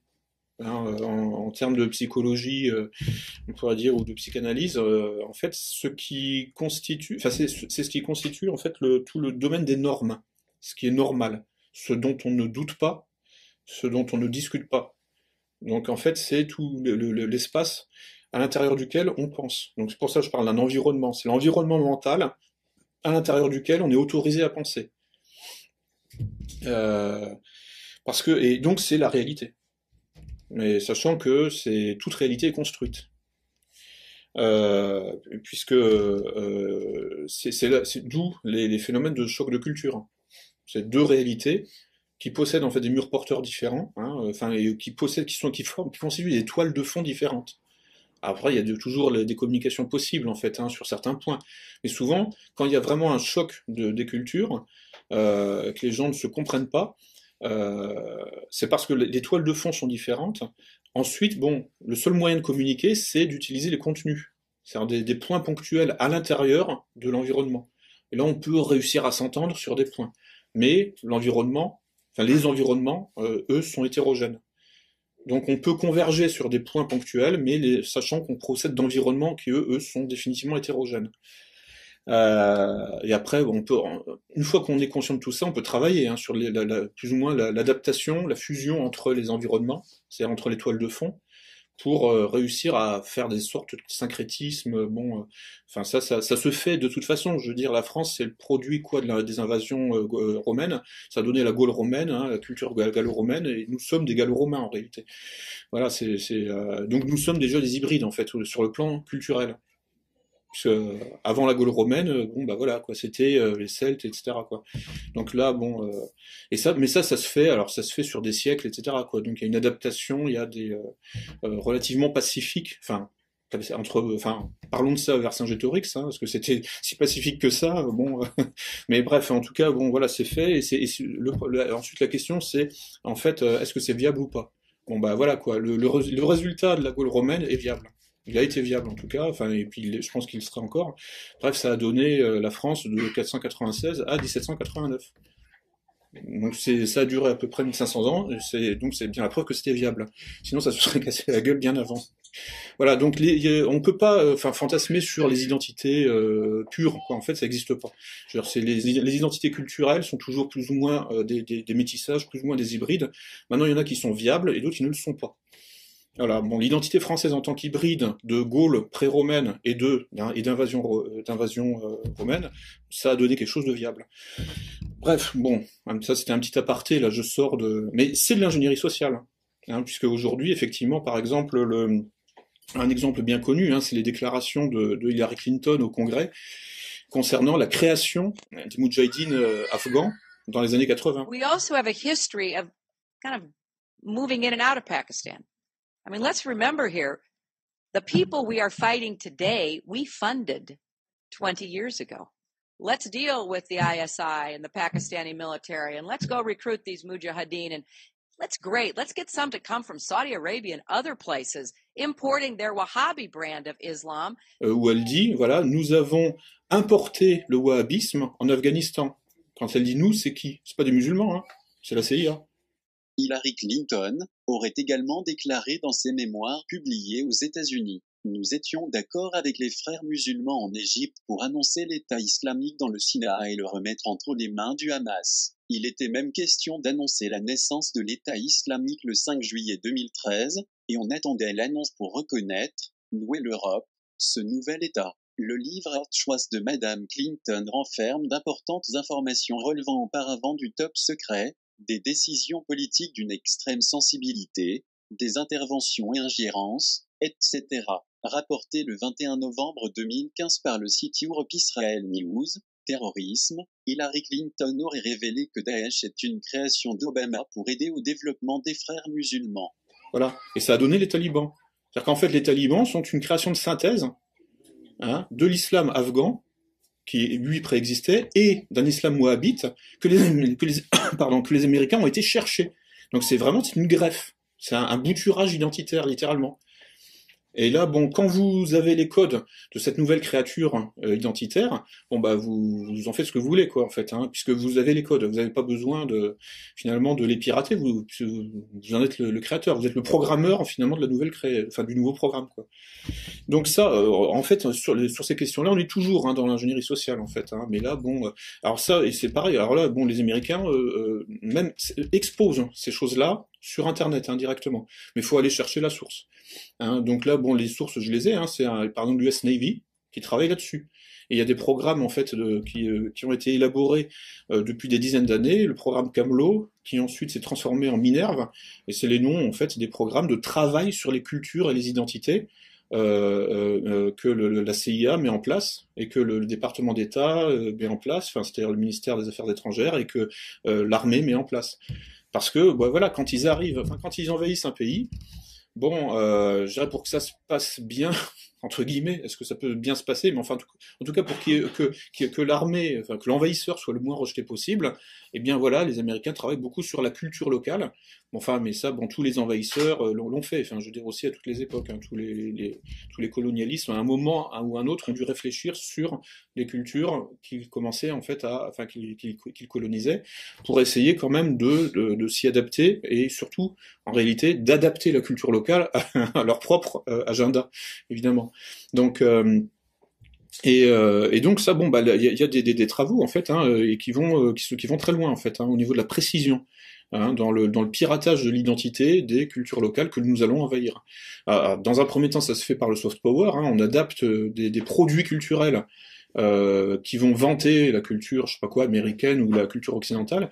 Et puis bon, bah, dans un deuxième temps, euh, quand, quand bah, on, on, envahit au sol, hein, puisqu'à la fin c'est ça en fait. D'abord bon les avions qui bombardent et puis ensuite boum, euh, on envoie les troupes au sol. Bon bah là on, on, on, construit les bases et puis bon on continue le travail de transformation des cultures locales, euh, afghanes ou, ou, autres. Hein. je parlais de l'exemple afghan. Et, euh, et, ces transformations sont définitives. Hein. Je veux dire, euh, la plupart du temps. Hein. Enfin, je veux dire, euh, en gros, bon, euh, enfin, ce que les Américains ont créé de manière parfaitement synthétique en Afghanistan, c'est-à-dire les talibans, bon, a priori, c'est parti pour durer, quoi. Parce que même si les Américains se barrent, bah, les talibans sont au pouvoir. Enfin, je veux dire, ils y resteront, quoi. Et, or, c'est quelque chose. Enfin, c'est le. enfin, voilà, quoi. C'est Ben Laden en, Afghanistan. Ça n'a rien de naturel. Je veux dire, c'est quelque chose. C'est c'est pas venu tout seul. Voilà, donc euh, en fait, les identités ont une plasticité. Il faut toujours le savoir, et donc elles peuvent être effectivement piratées, usurpées et réécrites, et mixées, hybridées, tout ce qu'on veut, quoi. Euh, et donc en fait, je peux construire votre réalité en piratant votre identité. Euh, C'est-à-dire, je vais construire votre toile de fond mentale. Euh, donc, et ça va consister en fait à poser ce qui est normal et ce qui ne l'est pas. Donc là, on voit que, enfin, pour euh, reconnecter au titre de l'atelier, là, on est dans la réinformation, mais alors là, bon, là, c'est la réinformation de la réalité, quoi. C'est-à-dire, c'est la création de réalité, quoi. Donc c'est c'est au-delà de la, réinformation ponctuelle. Là, là, je, passe directement, enfin, ce que j'ai appelé un peu pour euh, ironiser du reality building, construction de réalité complète ou on peut appeler ça du constructivisme aussi. Hein. Alors après, oui, euh, oui, le constructivisme, etc., c'est très douteux scientifiquement. Le problème, c'est que ça marche. Après, bon, euh, le reste que ce soit douteux politiquement, enfin bon, c'est plus mon problème. Je veux dire, en fait, enfin moi, enfin mon point de départ, il est strictement scientifique. Je regarde ce qui existe, je regarde ce qui marche, euh, et je vois en fait que l'ennemi applique toutes ces choses-là. Je veux dire, tout, tout, enfin, en gros, tous les programmes d'influence euro-atlanto-sionistes consistent en fait à travailler sur nos comportements pour en prendre le contrôle, les pirater et construire notre réalité à notre place. Voilà. Bon, et euh, ça marche sur plein de gens. Donc euh, à partir de là, bon, je, je n'ai pas en fait à, à, à, comment dire à bouder, enfin ou du moins à, à, faire des manières avec ça. Je veux dire, c'est politiquement c'est plus que douteux, mais bon voilà, ça existe, c'est tout, ça existe et ça marche. Euh, donc je dois m'y intéresser. Déjà pour effectivement déminer, enfin pour en tout cas ou mettre au point des, des, des pare-feux quoi, enfin c'est-à-dire des, des, des, défenses. Et puis après tout, si un jour j'ai la possibilité, bah, le faire aussi, Hein, euh, je veux dire, pour sauver des arbres en quelque sorte autour de moi, c'est-à-dire pour reconstruire la votre réalité qui est en train d'être déconstruite, mais vous, vous, le savez, et puis éventuellement même ensuite, quand on passera à l'offensive, pour détruire la réalité de l'ennemi aussi, pour jouer sur, en fait, c'est euh, tout, tout son système, euh, en fait, de toile de fond, comme, comme je disais, c'est-à-dire prendre le contrôle des murs porteurs de l'esprit de l'ennemi et commencer à les saper, faire la démolition contrôlée. Ça, il faudra le faire un jour. Hein bon, pour l'instant, le, rapport de force n'est pas en faveur de l'ennemi, mais il n'est pas en notre faveur non plus. Enfin, c'est bloqué là. On est dans une guerre de tranchées. Euh, mais voilà, c'est il faudra le faire un jour. Donc, faut, là, j'anticipe sur ça, quoi, en fait. C'est-à-dire sur la, sur le, travail qui, qui, qui, nous attendra. Euh, donc, tout ça, en fait, alors ça porte un nom aussi. Hein, c'est le, ce que en anglais, c'est la group think, sur la pensée groupale, la pensée de groupe. Euh, et donc, en fait, l'objet de l'ingénierie sociale, c'est d'emblée la pensée de groupe. Donc c'est d'emblée l'échelle du groupe. Alors sauf dans les applications en fait hein, de piratage informatique où là c'est euh, euh, réduit, la focale se, concentre sur des individus.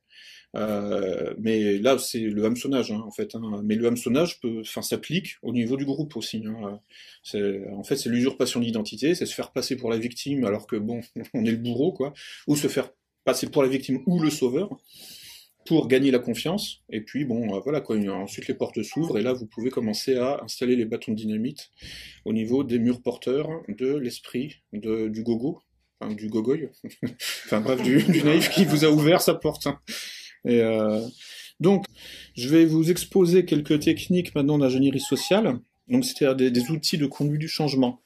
Euh, donc il existe. Hein, que j'ai- là, en l'occurrence, c'est vraiment des choses euh, qui euh, que vous, vous vous allez trouver sur Google en fait. Hein, c'est sur Wikipédia. hein. Euh, Je vais commencer par les, huit étapes du changement selon John Cotter, euh, qui est donc qui né en 1948 et qui est aujourd'hui donc une espèce de gourou hein, du management et de la, conduite du changement. Alors John Cotter, ça s'écrit K-O-T-E-R.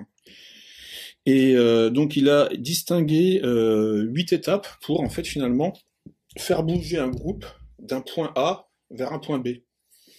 Euh, le, point A c'est son point de départ, hein. donc euh, ça va être, on pourrait dire, enfin en, termes un petit peu identitaires, ce sera sa culture enracinée, quoi. Enfin son, son point d'enracinement. C'est là où il est aujourd'hui. Et euh, comment donc le faire passer de ça à autre chose qui n'est pas défini, puisque là on est dans une méthodologie pure. hein. donc euh, ça peut être euh, pour le modifier, enfin le transformer, hein, donc définitivement hein, quand même, euh, ou, ou alors ça peut être aussi pour le détruire, hein, tout simplement. hein. Mais là le, le contenu est vide là en fait. hein. je veux dire c'est juste la, la méthode. Donc dans un premier temps, il faut impérativement créer un sentiment d'urgence. Premier point. Donc stresser les gens en fait tous les moyens sont permis, hein, tous, les coups sont permis pour ça. euh. Euh, deuxième point, créer une équipe de pilotage. Donc ça veut dire en fait bon recruter euh, une élite au sein de ce groupe. Hein, ça revient à ça. Troisième point, développer une vision et une stratégie. Quatrième point, communiquer la vision du changement.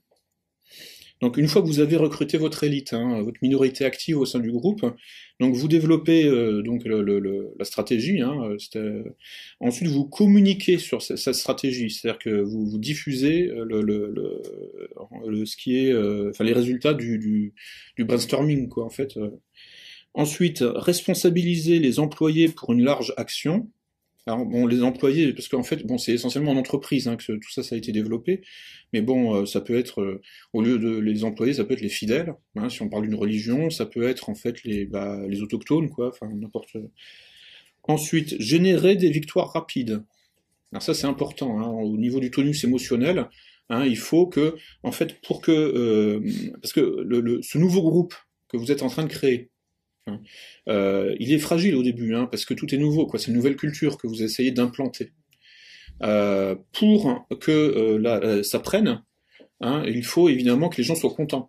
Parce que sinon, si, si en fait la transition, hein, euh, c'est le terme de la transitologie, c'est ce que aussi les Américains conceptualisent ça, c'est comment faire passer, dans, dans la perspective du régime change, des changements de régime, comment faire passer un régime d'un état dans un autre. Donc ils ont développé des, euh, toute une, une méthodologie qu'ils ont appelée la transitologie. Donc la transition, elle est, euh, euh, c'est un, c'est un moment délicat. hein. Il faut faire euh, euh, parce que si effectivement le- les gens sont pas contents de ce qui se passe, c'est un échec. L'opinion publique est en désaccord et ça se désagrège très vite, quoi.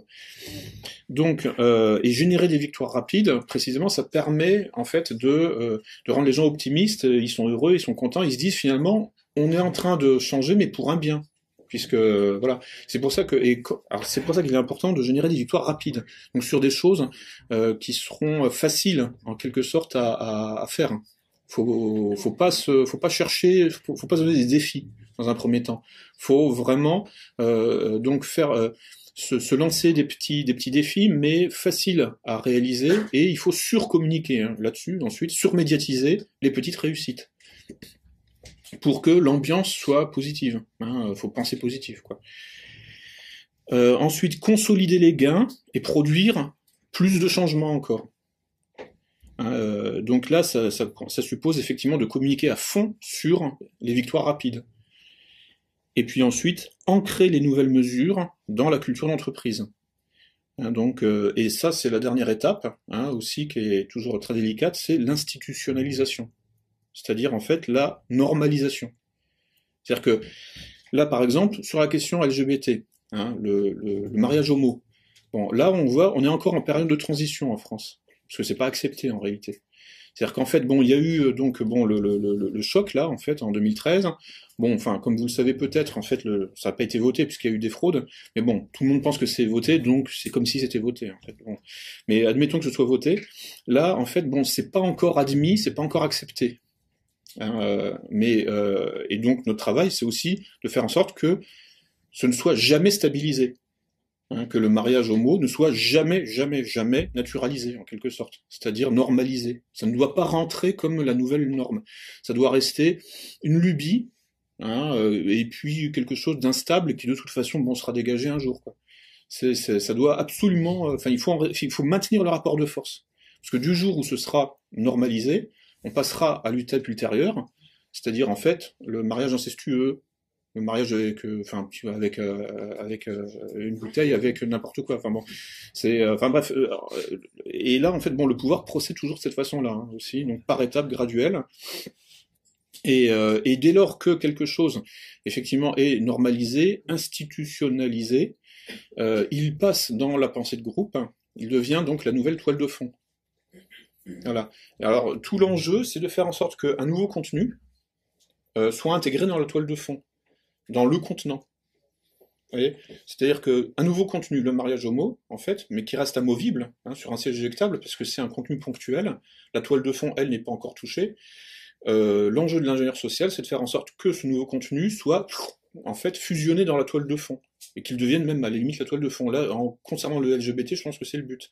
Il faut que le, le LGBT, enfin l'idéologie, devienne la nouvelle toile de fond, le nouvel environnement de nos, existences. Euh, et que finalement, euh, en fait, l'hétéronormativité euh, soit expulsée de son statut de toile de fond, justement, pour devenir un contenu amovible.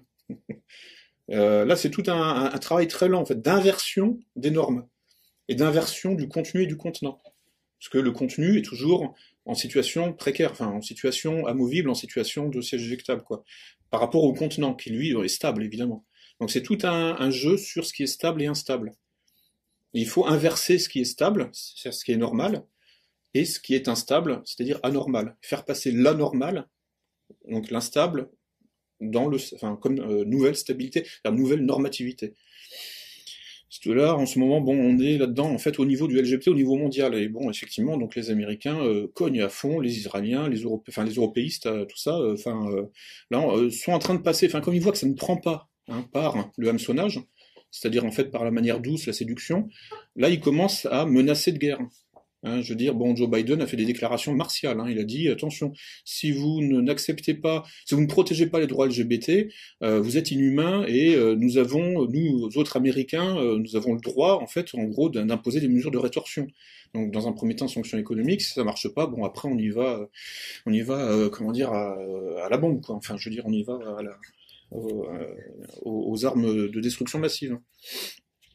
Euh, donc, les, huit étapes là que je viens de vous décrire, donc s'accompagnent d'outils stratégiques hein, qui servent à repérer les différentes personnalités et compétences au sein de l'entreprise hein, pour euh, former cette, cette, nouvelle élite. Euh, selon la loi de Pareto, hein, en fait, je veux dire, en gros, c'est dans un groupe, c'est il y, a, y a 20% qui, font avancer en fait. C'est-à-dire que 20% des groupes suffisent pour impulser la dynamique du groupe. Et les 80 autres en fait, bon, euh, en gros suivent et ou obéissent quoi. Et donc ça, le, recrutement de, donc des élites, c'est quelque chose d'important. C'est-à-dire en fait, si vous êtes euh, en quelque sorte missionné pour transformer un groupe, il va falloir vous faire des alliés. Donc ce seront, enfin les 20% de, Pareto, ce seront les cadres en fait, hein, du nouveau groupe euh, en cours de transformation. Euh, ensuite, communiquer efficacement en travaillant le côté émotionnel, hein, évidemment, toujours. Enfin, c'est parce qu'il faut aller vite. Donc, en fait, il faut, faut être uniquement dans l'émotionnel. Et travailler les aspects comportementaux qui aboutiront à une modification d'attitude donc durable, quoi. Euh, là, alors pour euh, pour me faire un peu plaisir, euh, je vais, peut-être vous, rappeler, enfin, un article de, Jacques Attali de, de 2009, hein, au moment de la, la, la, la fausse pandémie HIV, euh, pas HIV, qu'est-ce que je raconte, H1N1. Oui. bon, un lapsus révélateur. Euh, et donc euh, Jacques Addy euh, avait écrit un article hein, publié dans l'Express hein, le 6 mai 2009, hein, si, je me, si, la date est exacte, et intitulé Avancer par peur. Oui, oui. Et en fait, il, euh, bah, décrit hein, toute la méthodologie là, que, c'est-à-dire en gros stresser les gens, etc. Donc je vous lis euh, la citation, euh, enfin les extraits de, de l'article. Hein. Ouvrez les guillemets. L'histoire nous apprend que l'humanité n'évolue significativement que lorsqu'elle a vraiment peur. Elle met alors d'abord en place des mécanismes de défense, parfois intolérables, des boucs émissaires et des totalitarismes, parfois futiles, de la distraction, parfois efficaces, des thérapeutiques, écartant si nécessaire tous les principes moraux antérieurs. Puis, une fois la crise passée, elle transforme ces mécanismes pour les rendre compatibles avec la liberté individuelle et les inscrire dans une politique de santé démocratique. Bon, il parle de santé puisque voilà, c'était la, question. La pandémie qui commence, euh, précoce, hein, puisque en fait le, le sommet de la crise c'était en fin d'année. Et là, il en parle le 6 mai 2009. Euh, c'est-à-dire que ça venait juste de se déclarer au Mexique. Hein. Donc euh, en fait, il, il préparait le, terrain pour la France, hein, puisque c'est à partir de l'automne, hein, septembre-octobre, que il y avait, euh, enfin dans les gymnases municipaux, enfin tout le déballage là avec les, vaccins. Donc la pandémie qui commence pourrait déclencher une de ces peurs structurantes. Merveille. Il y avait a dit que et même si, comme il faut évidemment l'espérer, cette crise n'est pas très grave, oui, oui. Il ne faudra pas oublier, comme pour la crise économique, d'en tirer les leçons. Afin qu'avant la prochaine inévitable, et il met inévitable entre, entre afin qu'avant la prochaine inévitable, on mette en place des mécanismes de prévention et de contrôle, ainsi que des processus logistiques de distribution équitable des médicaments et des vaccins. Équitable, hein, tout le monde doit être doit être pucé aussi. Hein. Je veux dire, c'est c'est au nom de l'égalité. L'égalité, les droits de l'homme, tout le monde a droit à sa puce. Ah oui. Sinon, vous êtes un facho, vous êtes antisémite et, et homophobe. si vous refusez le droit à être pucé, vous êtes vous êtes tout ça. Vous êtes très très méchant. On devra pour cela donc là, pour euh, que les, euh, vaccins soient, soient, distribués équitablement, on devra, pour cela, mettre en place une police mondiale, un stockage mondial, et donc une fiscalité mondiale. On en viendra alors, beaucoup plus vite que ne l'aurait permis la seule raison économique, à mettre en place les bases d'un véritable gouvernement mondial. Fin de citation. bah, que dire? Enfin, je veux dire, tout est là, quoi. Voilà, donc ça c'était le premier euh, outil d'ingénierie sociale que je voulais vous présenter. Le deuxième, qui ressemble beaucoup au premier, et qui s'appelle la fenêtre Overton, euh, en anglais Overton Window, euh, du nom de son inventeur qui s'appelle Joseph Overton, O-V-E-R-T-O-N, qui était juriste hein, américain, né en 1960 et mort dans un accident, ça arrive en 2003, quoi, donc mort prématuré, mais bon, euh... Et donc ce monsieur a donc euh, est passé à la postérité pour donc euh, son, concept là de fenêtre euh, baptisé de son, propre nom donc et qui en fait définit la fenêtre d'acceptabilité des idées. C'est-à-dire, c'est en gros la, dire la fenêtre mentale euh, qui définit ce qu'il est acceptable de dire, hein, euh, donc de penser.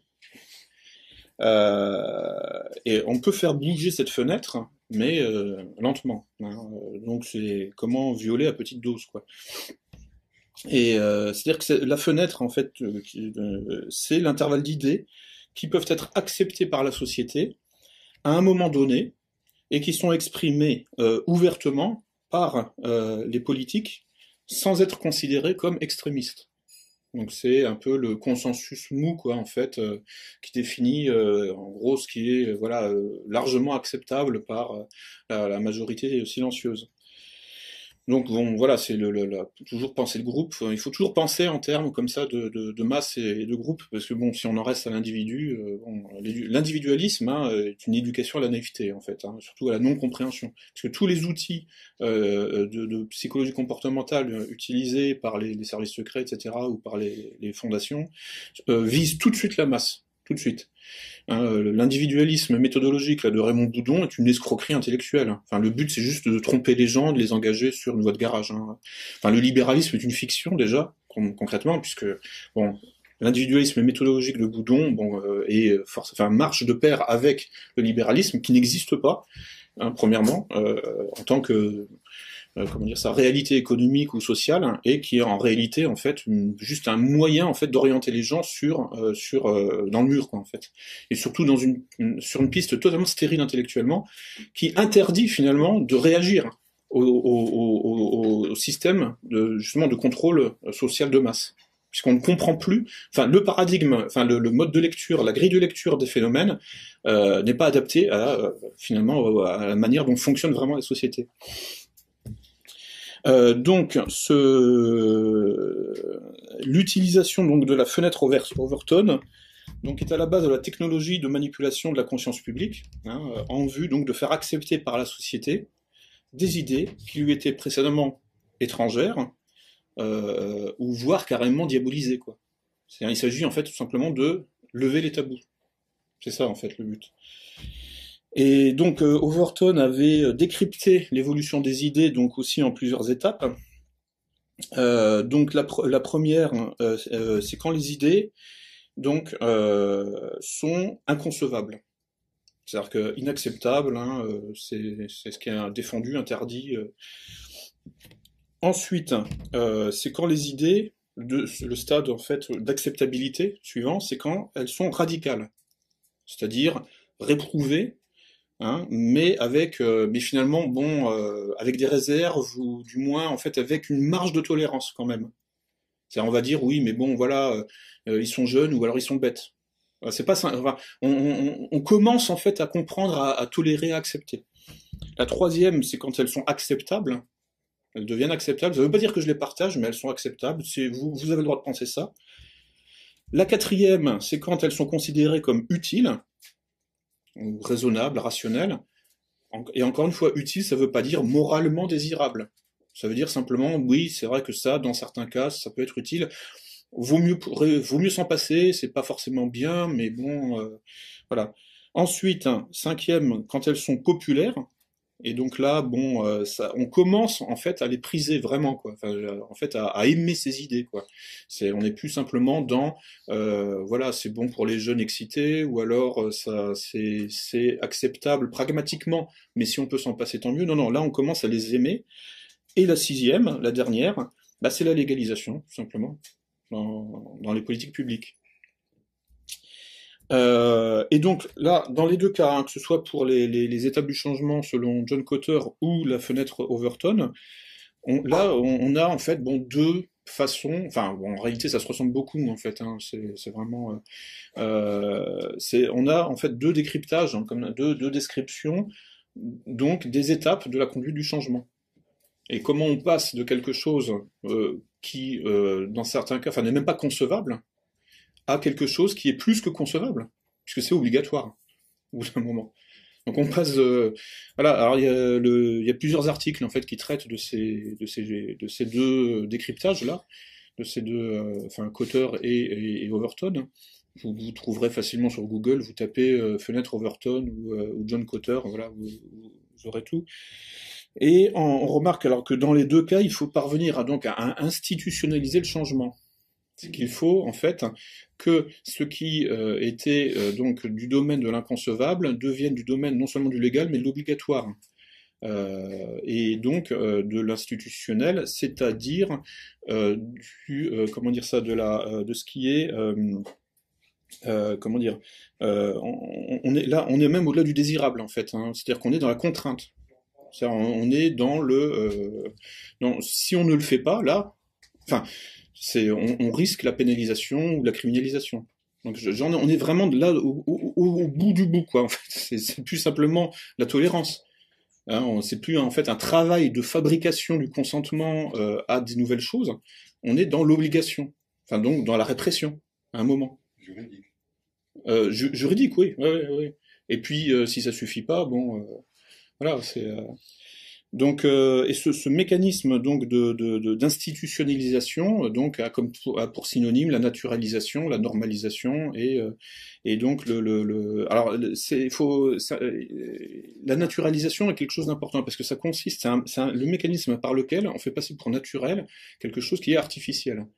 Et donc là, je vais vous parler donc de d'un troisième outil d'ingénierie sociale qui s'appelle l'astroturfing. Alors ça c'est ça n'a pas de rapport en fait avec l'astrologie ou le turf, enfin, c'est-à-dire les, les courses hippiques. En fait, ça vient de ça vient de d'une entreprise américaine qui fabriquait de la pelouse artificielle mais euh, qui était semblable en tout point à la, pelouse, euh, enfin à l'herbe, enfin à la végétation euh, naturelle. donc le c'est bon, ça s'était repris comme ça. Alors l'astroturfing consiste en fait à imiter la spontanéité. Donc bon, à la limite, je dirais que c'est quelque chose qui Enfin, euh, c'est une attitude à laquelle nous sommes souvent euh, conduits. On appelle ça l'hypocrisie, ou enfin bon, voilà. Mais ce qui est intéressant, c'est de, voir que tous ces travers moraux hein, qui sont euh, décrits vraiment comme des défauts ou comme des choses à, blâmer, des péchés hein, dans les, cultures traditionnelles, dans tout, le consulting, dans, le, dans tout ce qui est ingénierie sociale contemporaine, c'est euh, totalement dédramatisé quoi. Il n'y a plus aucune euh, aucun recul moral quoi. Je veux dire bon voilà quoi. C'est on utilise tous les défauts de l'âme humaine euh, sans scrupule et puis parce que c'est vrai que c'est utile, c'est efficace quoi, ça marche quoi. et surtout alors bon après on peut décrire scientifiquement hein, de manière assez précise. On peut analyser hein, donc en fait jusqu'à jusqu'aux éléments atomiques hein, la manière dont tout cela fonctionne comment la séduction fonctionne, hein, ça, donne euh, le hameçonnage, euh, l'usurpation d'identité, voilà. Comment donc l'hypocrisie fonctionne, hein, donc on va parler d'astroturfing, et surtout, ce qui est amusant, c'est de voir que, en fait, il y a une sorte de recommandation de d'usage industriel. Hein. On passe en fait à la pratique, euh, industrielle de ces travers moraux. Et donc euh, l'astroturfing consiste en, fait hein, à finalement institutionnaliser avant même l'institutionnalisation officielle. C'est en fait à produire les apparences de la naturalité, euh, donc le et à produire les apparences euh, finalement du consensus. Voilà, voilà c'est normal finalement. Bon, euh, donc, euh, l'école de guerre économique a produit une, plaquette sur, le sujet euh, en 2014. Euh, intitulée donc Astroturfing jeu pratique et détection par euh, Charles Ponsard sous la direction de Christian Arbulot. Donc je vais vous lire quelques, quelques passages, parce que bon voilà, quelqu'un qui a fait le boulot, ça, m'évite de le faire. donc l'astroturfing est une technique qui consiste à simuler la spontanéité d'un mouvement. Euh, les motivations de ceux qui se livrent à ce type de pratique sont principalement d'ordre politique et économique, l'idée étant de justifier une prise de position en s'appuyant sur ce qui semble être la manifestation d'un sentiment majoritaire. Ça consiste donc en fait à s'exprimer au nom de la majorité même si euh, personne ne sait ce que pense la majorité, on s'en fout. Hein, c'est ce que font les, les, les, politiques là, sur les plateaux de télé quand ils disent les Français veulent que, les Français pensent que.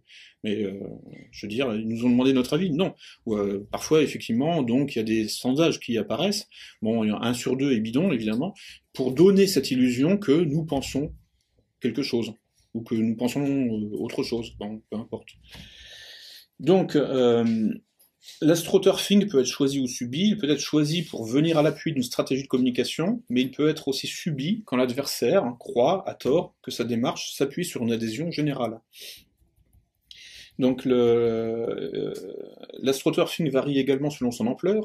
Il peut concerner aussi bien des enjeux limités comme le trucage d'un sondage à la télévision, aussi bien que des enjeux militaro-diplomatiques euh, dans diverses opérations, bah, les révolutions colorées, hein, qui, vise en fait à imiter la spontanéité d'une insurrection euh, populaire, euh, que bon, enfin c'est sponsorisé de A à Z par des gens qui suivent des formations, hein, c'est les tech camps.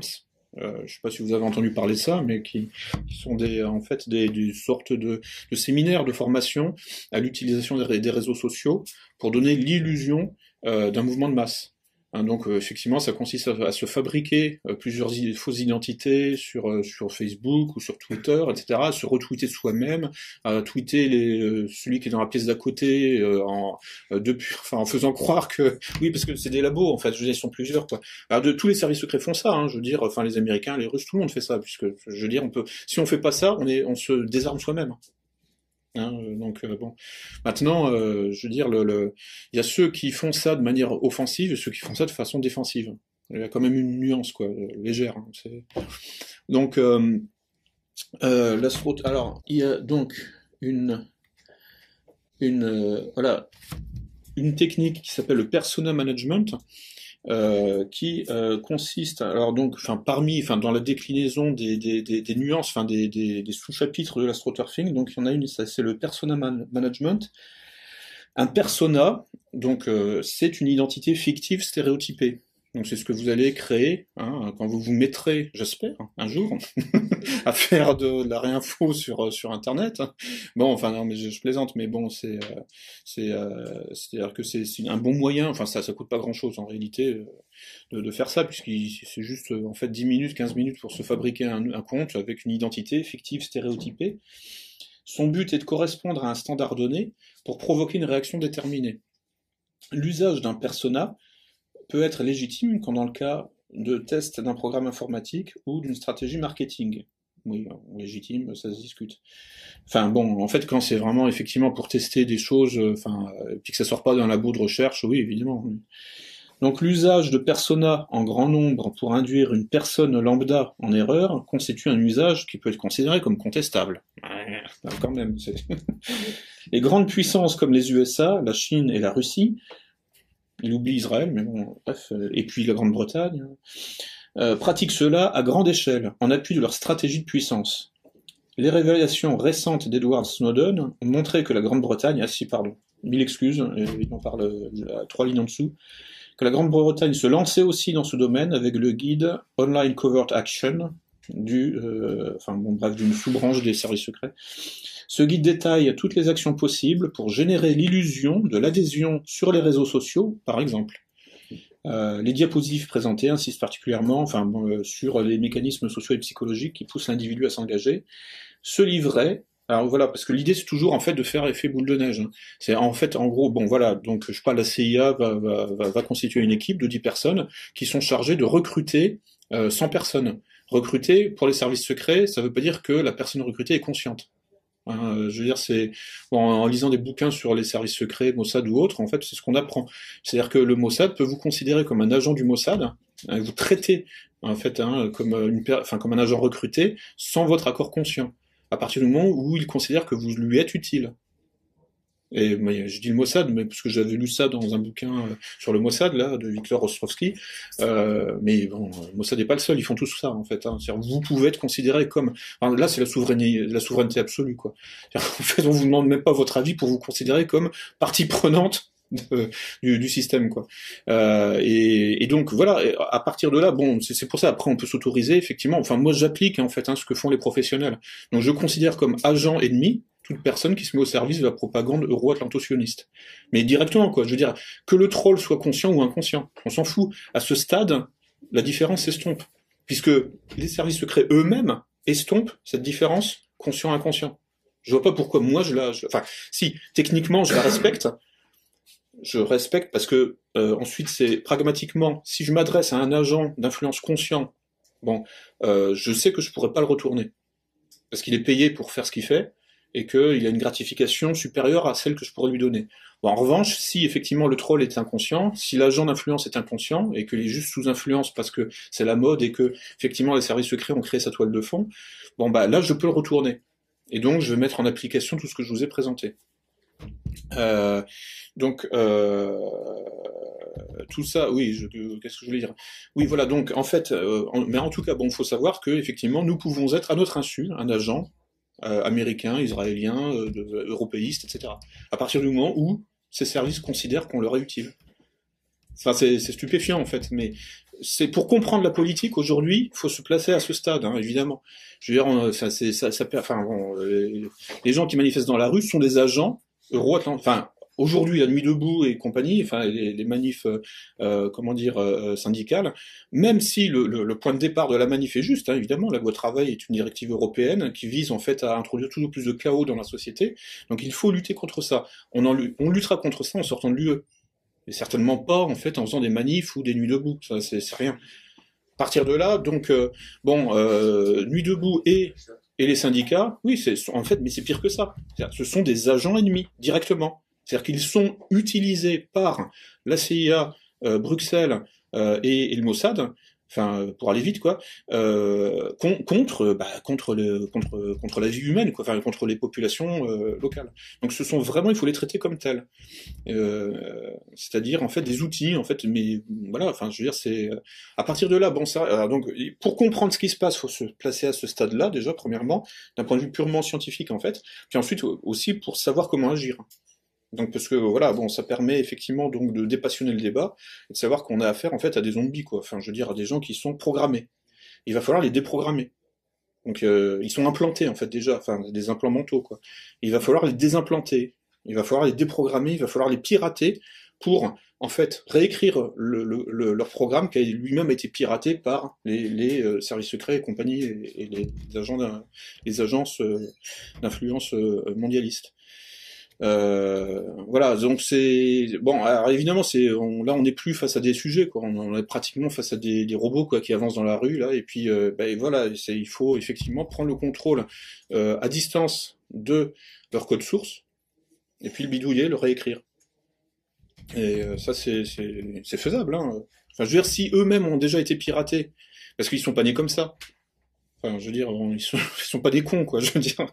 Donc, s'ils sont, s'ils sont devenus comme ça, non, mais s'ils sont devenus comme ça, c'est parce qu'eux-mêmes ont été piratés. Alors, il y a une grosse opération de, de piratage, de neuropiratage de masse, qui s'appelle Mai 68, hein, qui a permis effectivement, là, d'un seul coup, pouf, de, euh, en fait, de, d'infiltrer le code source, en fait, de, millions de gens en l'espace de 3-4 ans, quoi, en fait. Bon, euh, et là, en fait, tout, tout notre travail, là, c'est de, enfin, de, de, réécrire le code source des, des, Français, quoi, en fait, sur une base anti, enfin, de, des 68arisés, quoi. C'est, ce sera déjà pas mal, quoi. Après, on parlera de, du, roi et tout, bon, on verra plus tard, mais non, je veux dire, c'est pour dire que bon, il y a une hiérarchie des, des priorités, là, de priorité absolue, c'est effectivement donc de, de, de, de D68ariser, quoi je pense que je, là, ça fait déjà euh, à peu près deux heures que, que je, que, je m'exprime. J'ai encore plein de trucs à dire parce que c'est un sujet infini, mais bon, euh, je pense que je, je, vais, je vais vous libérer et puis, euh, et puis bon, on peut continuer à discuter en haut, enfin autour d'un verre, quoi. Voilà, voilà.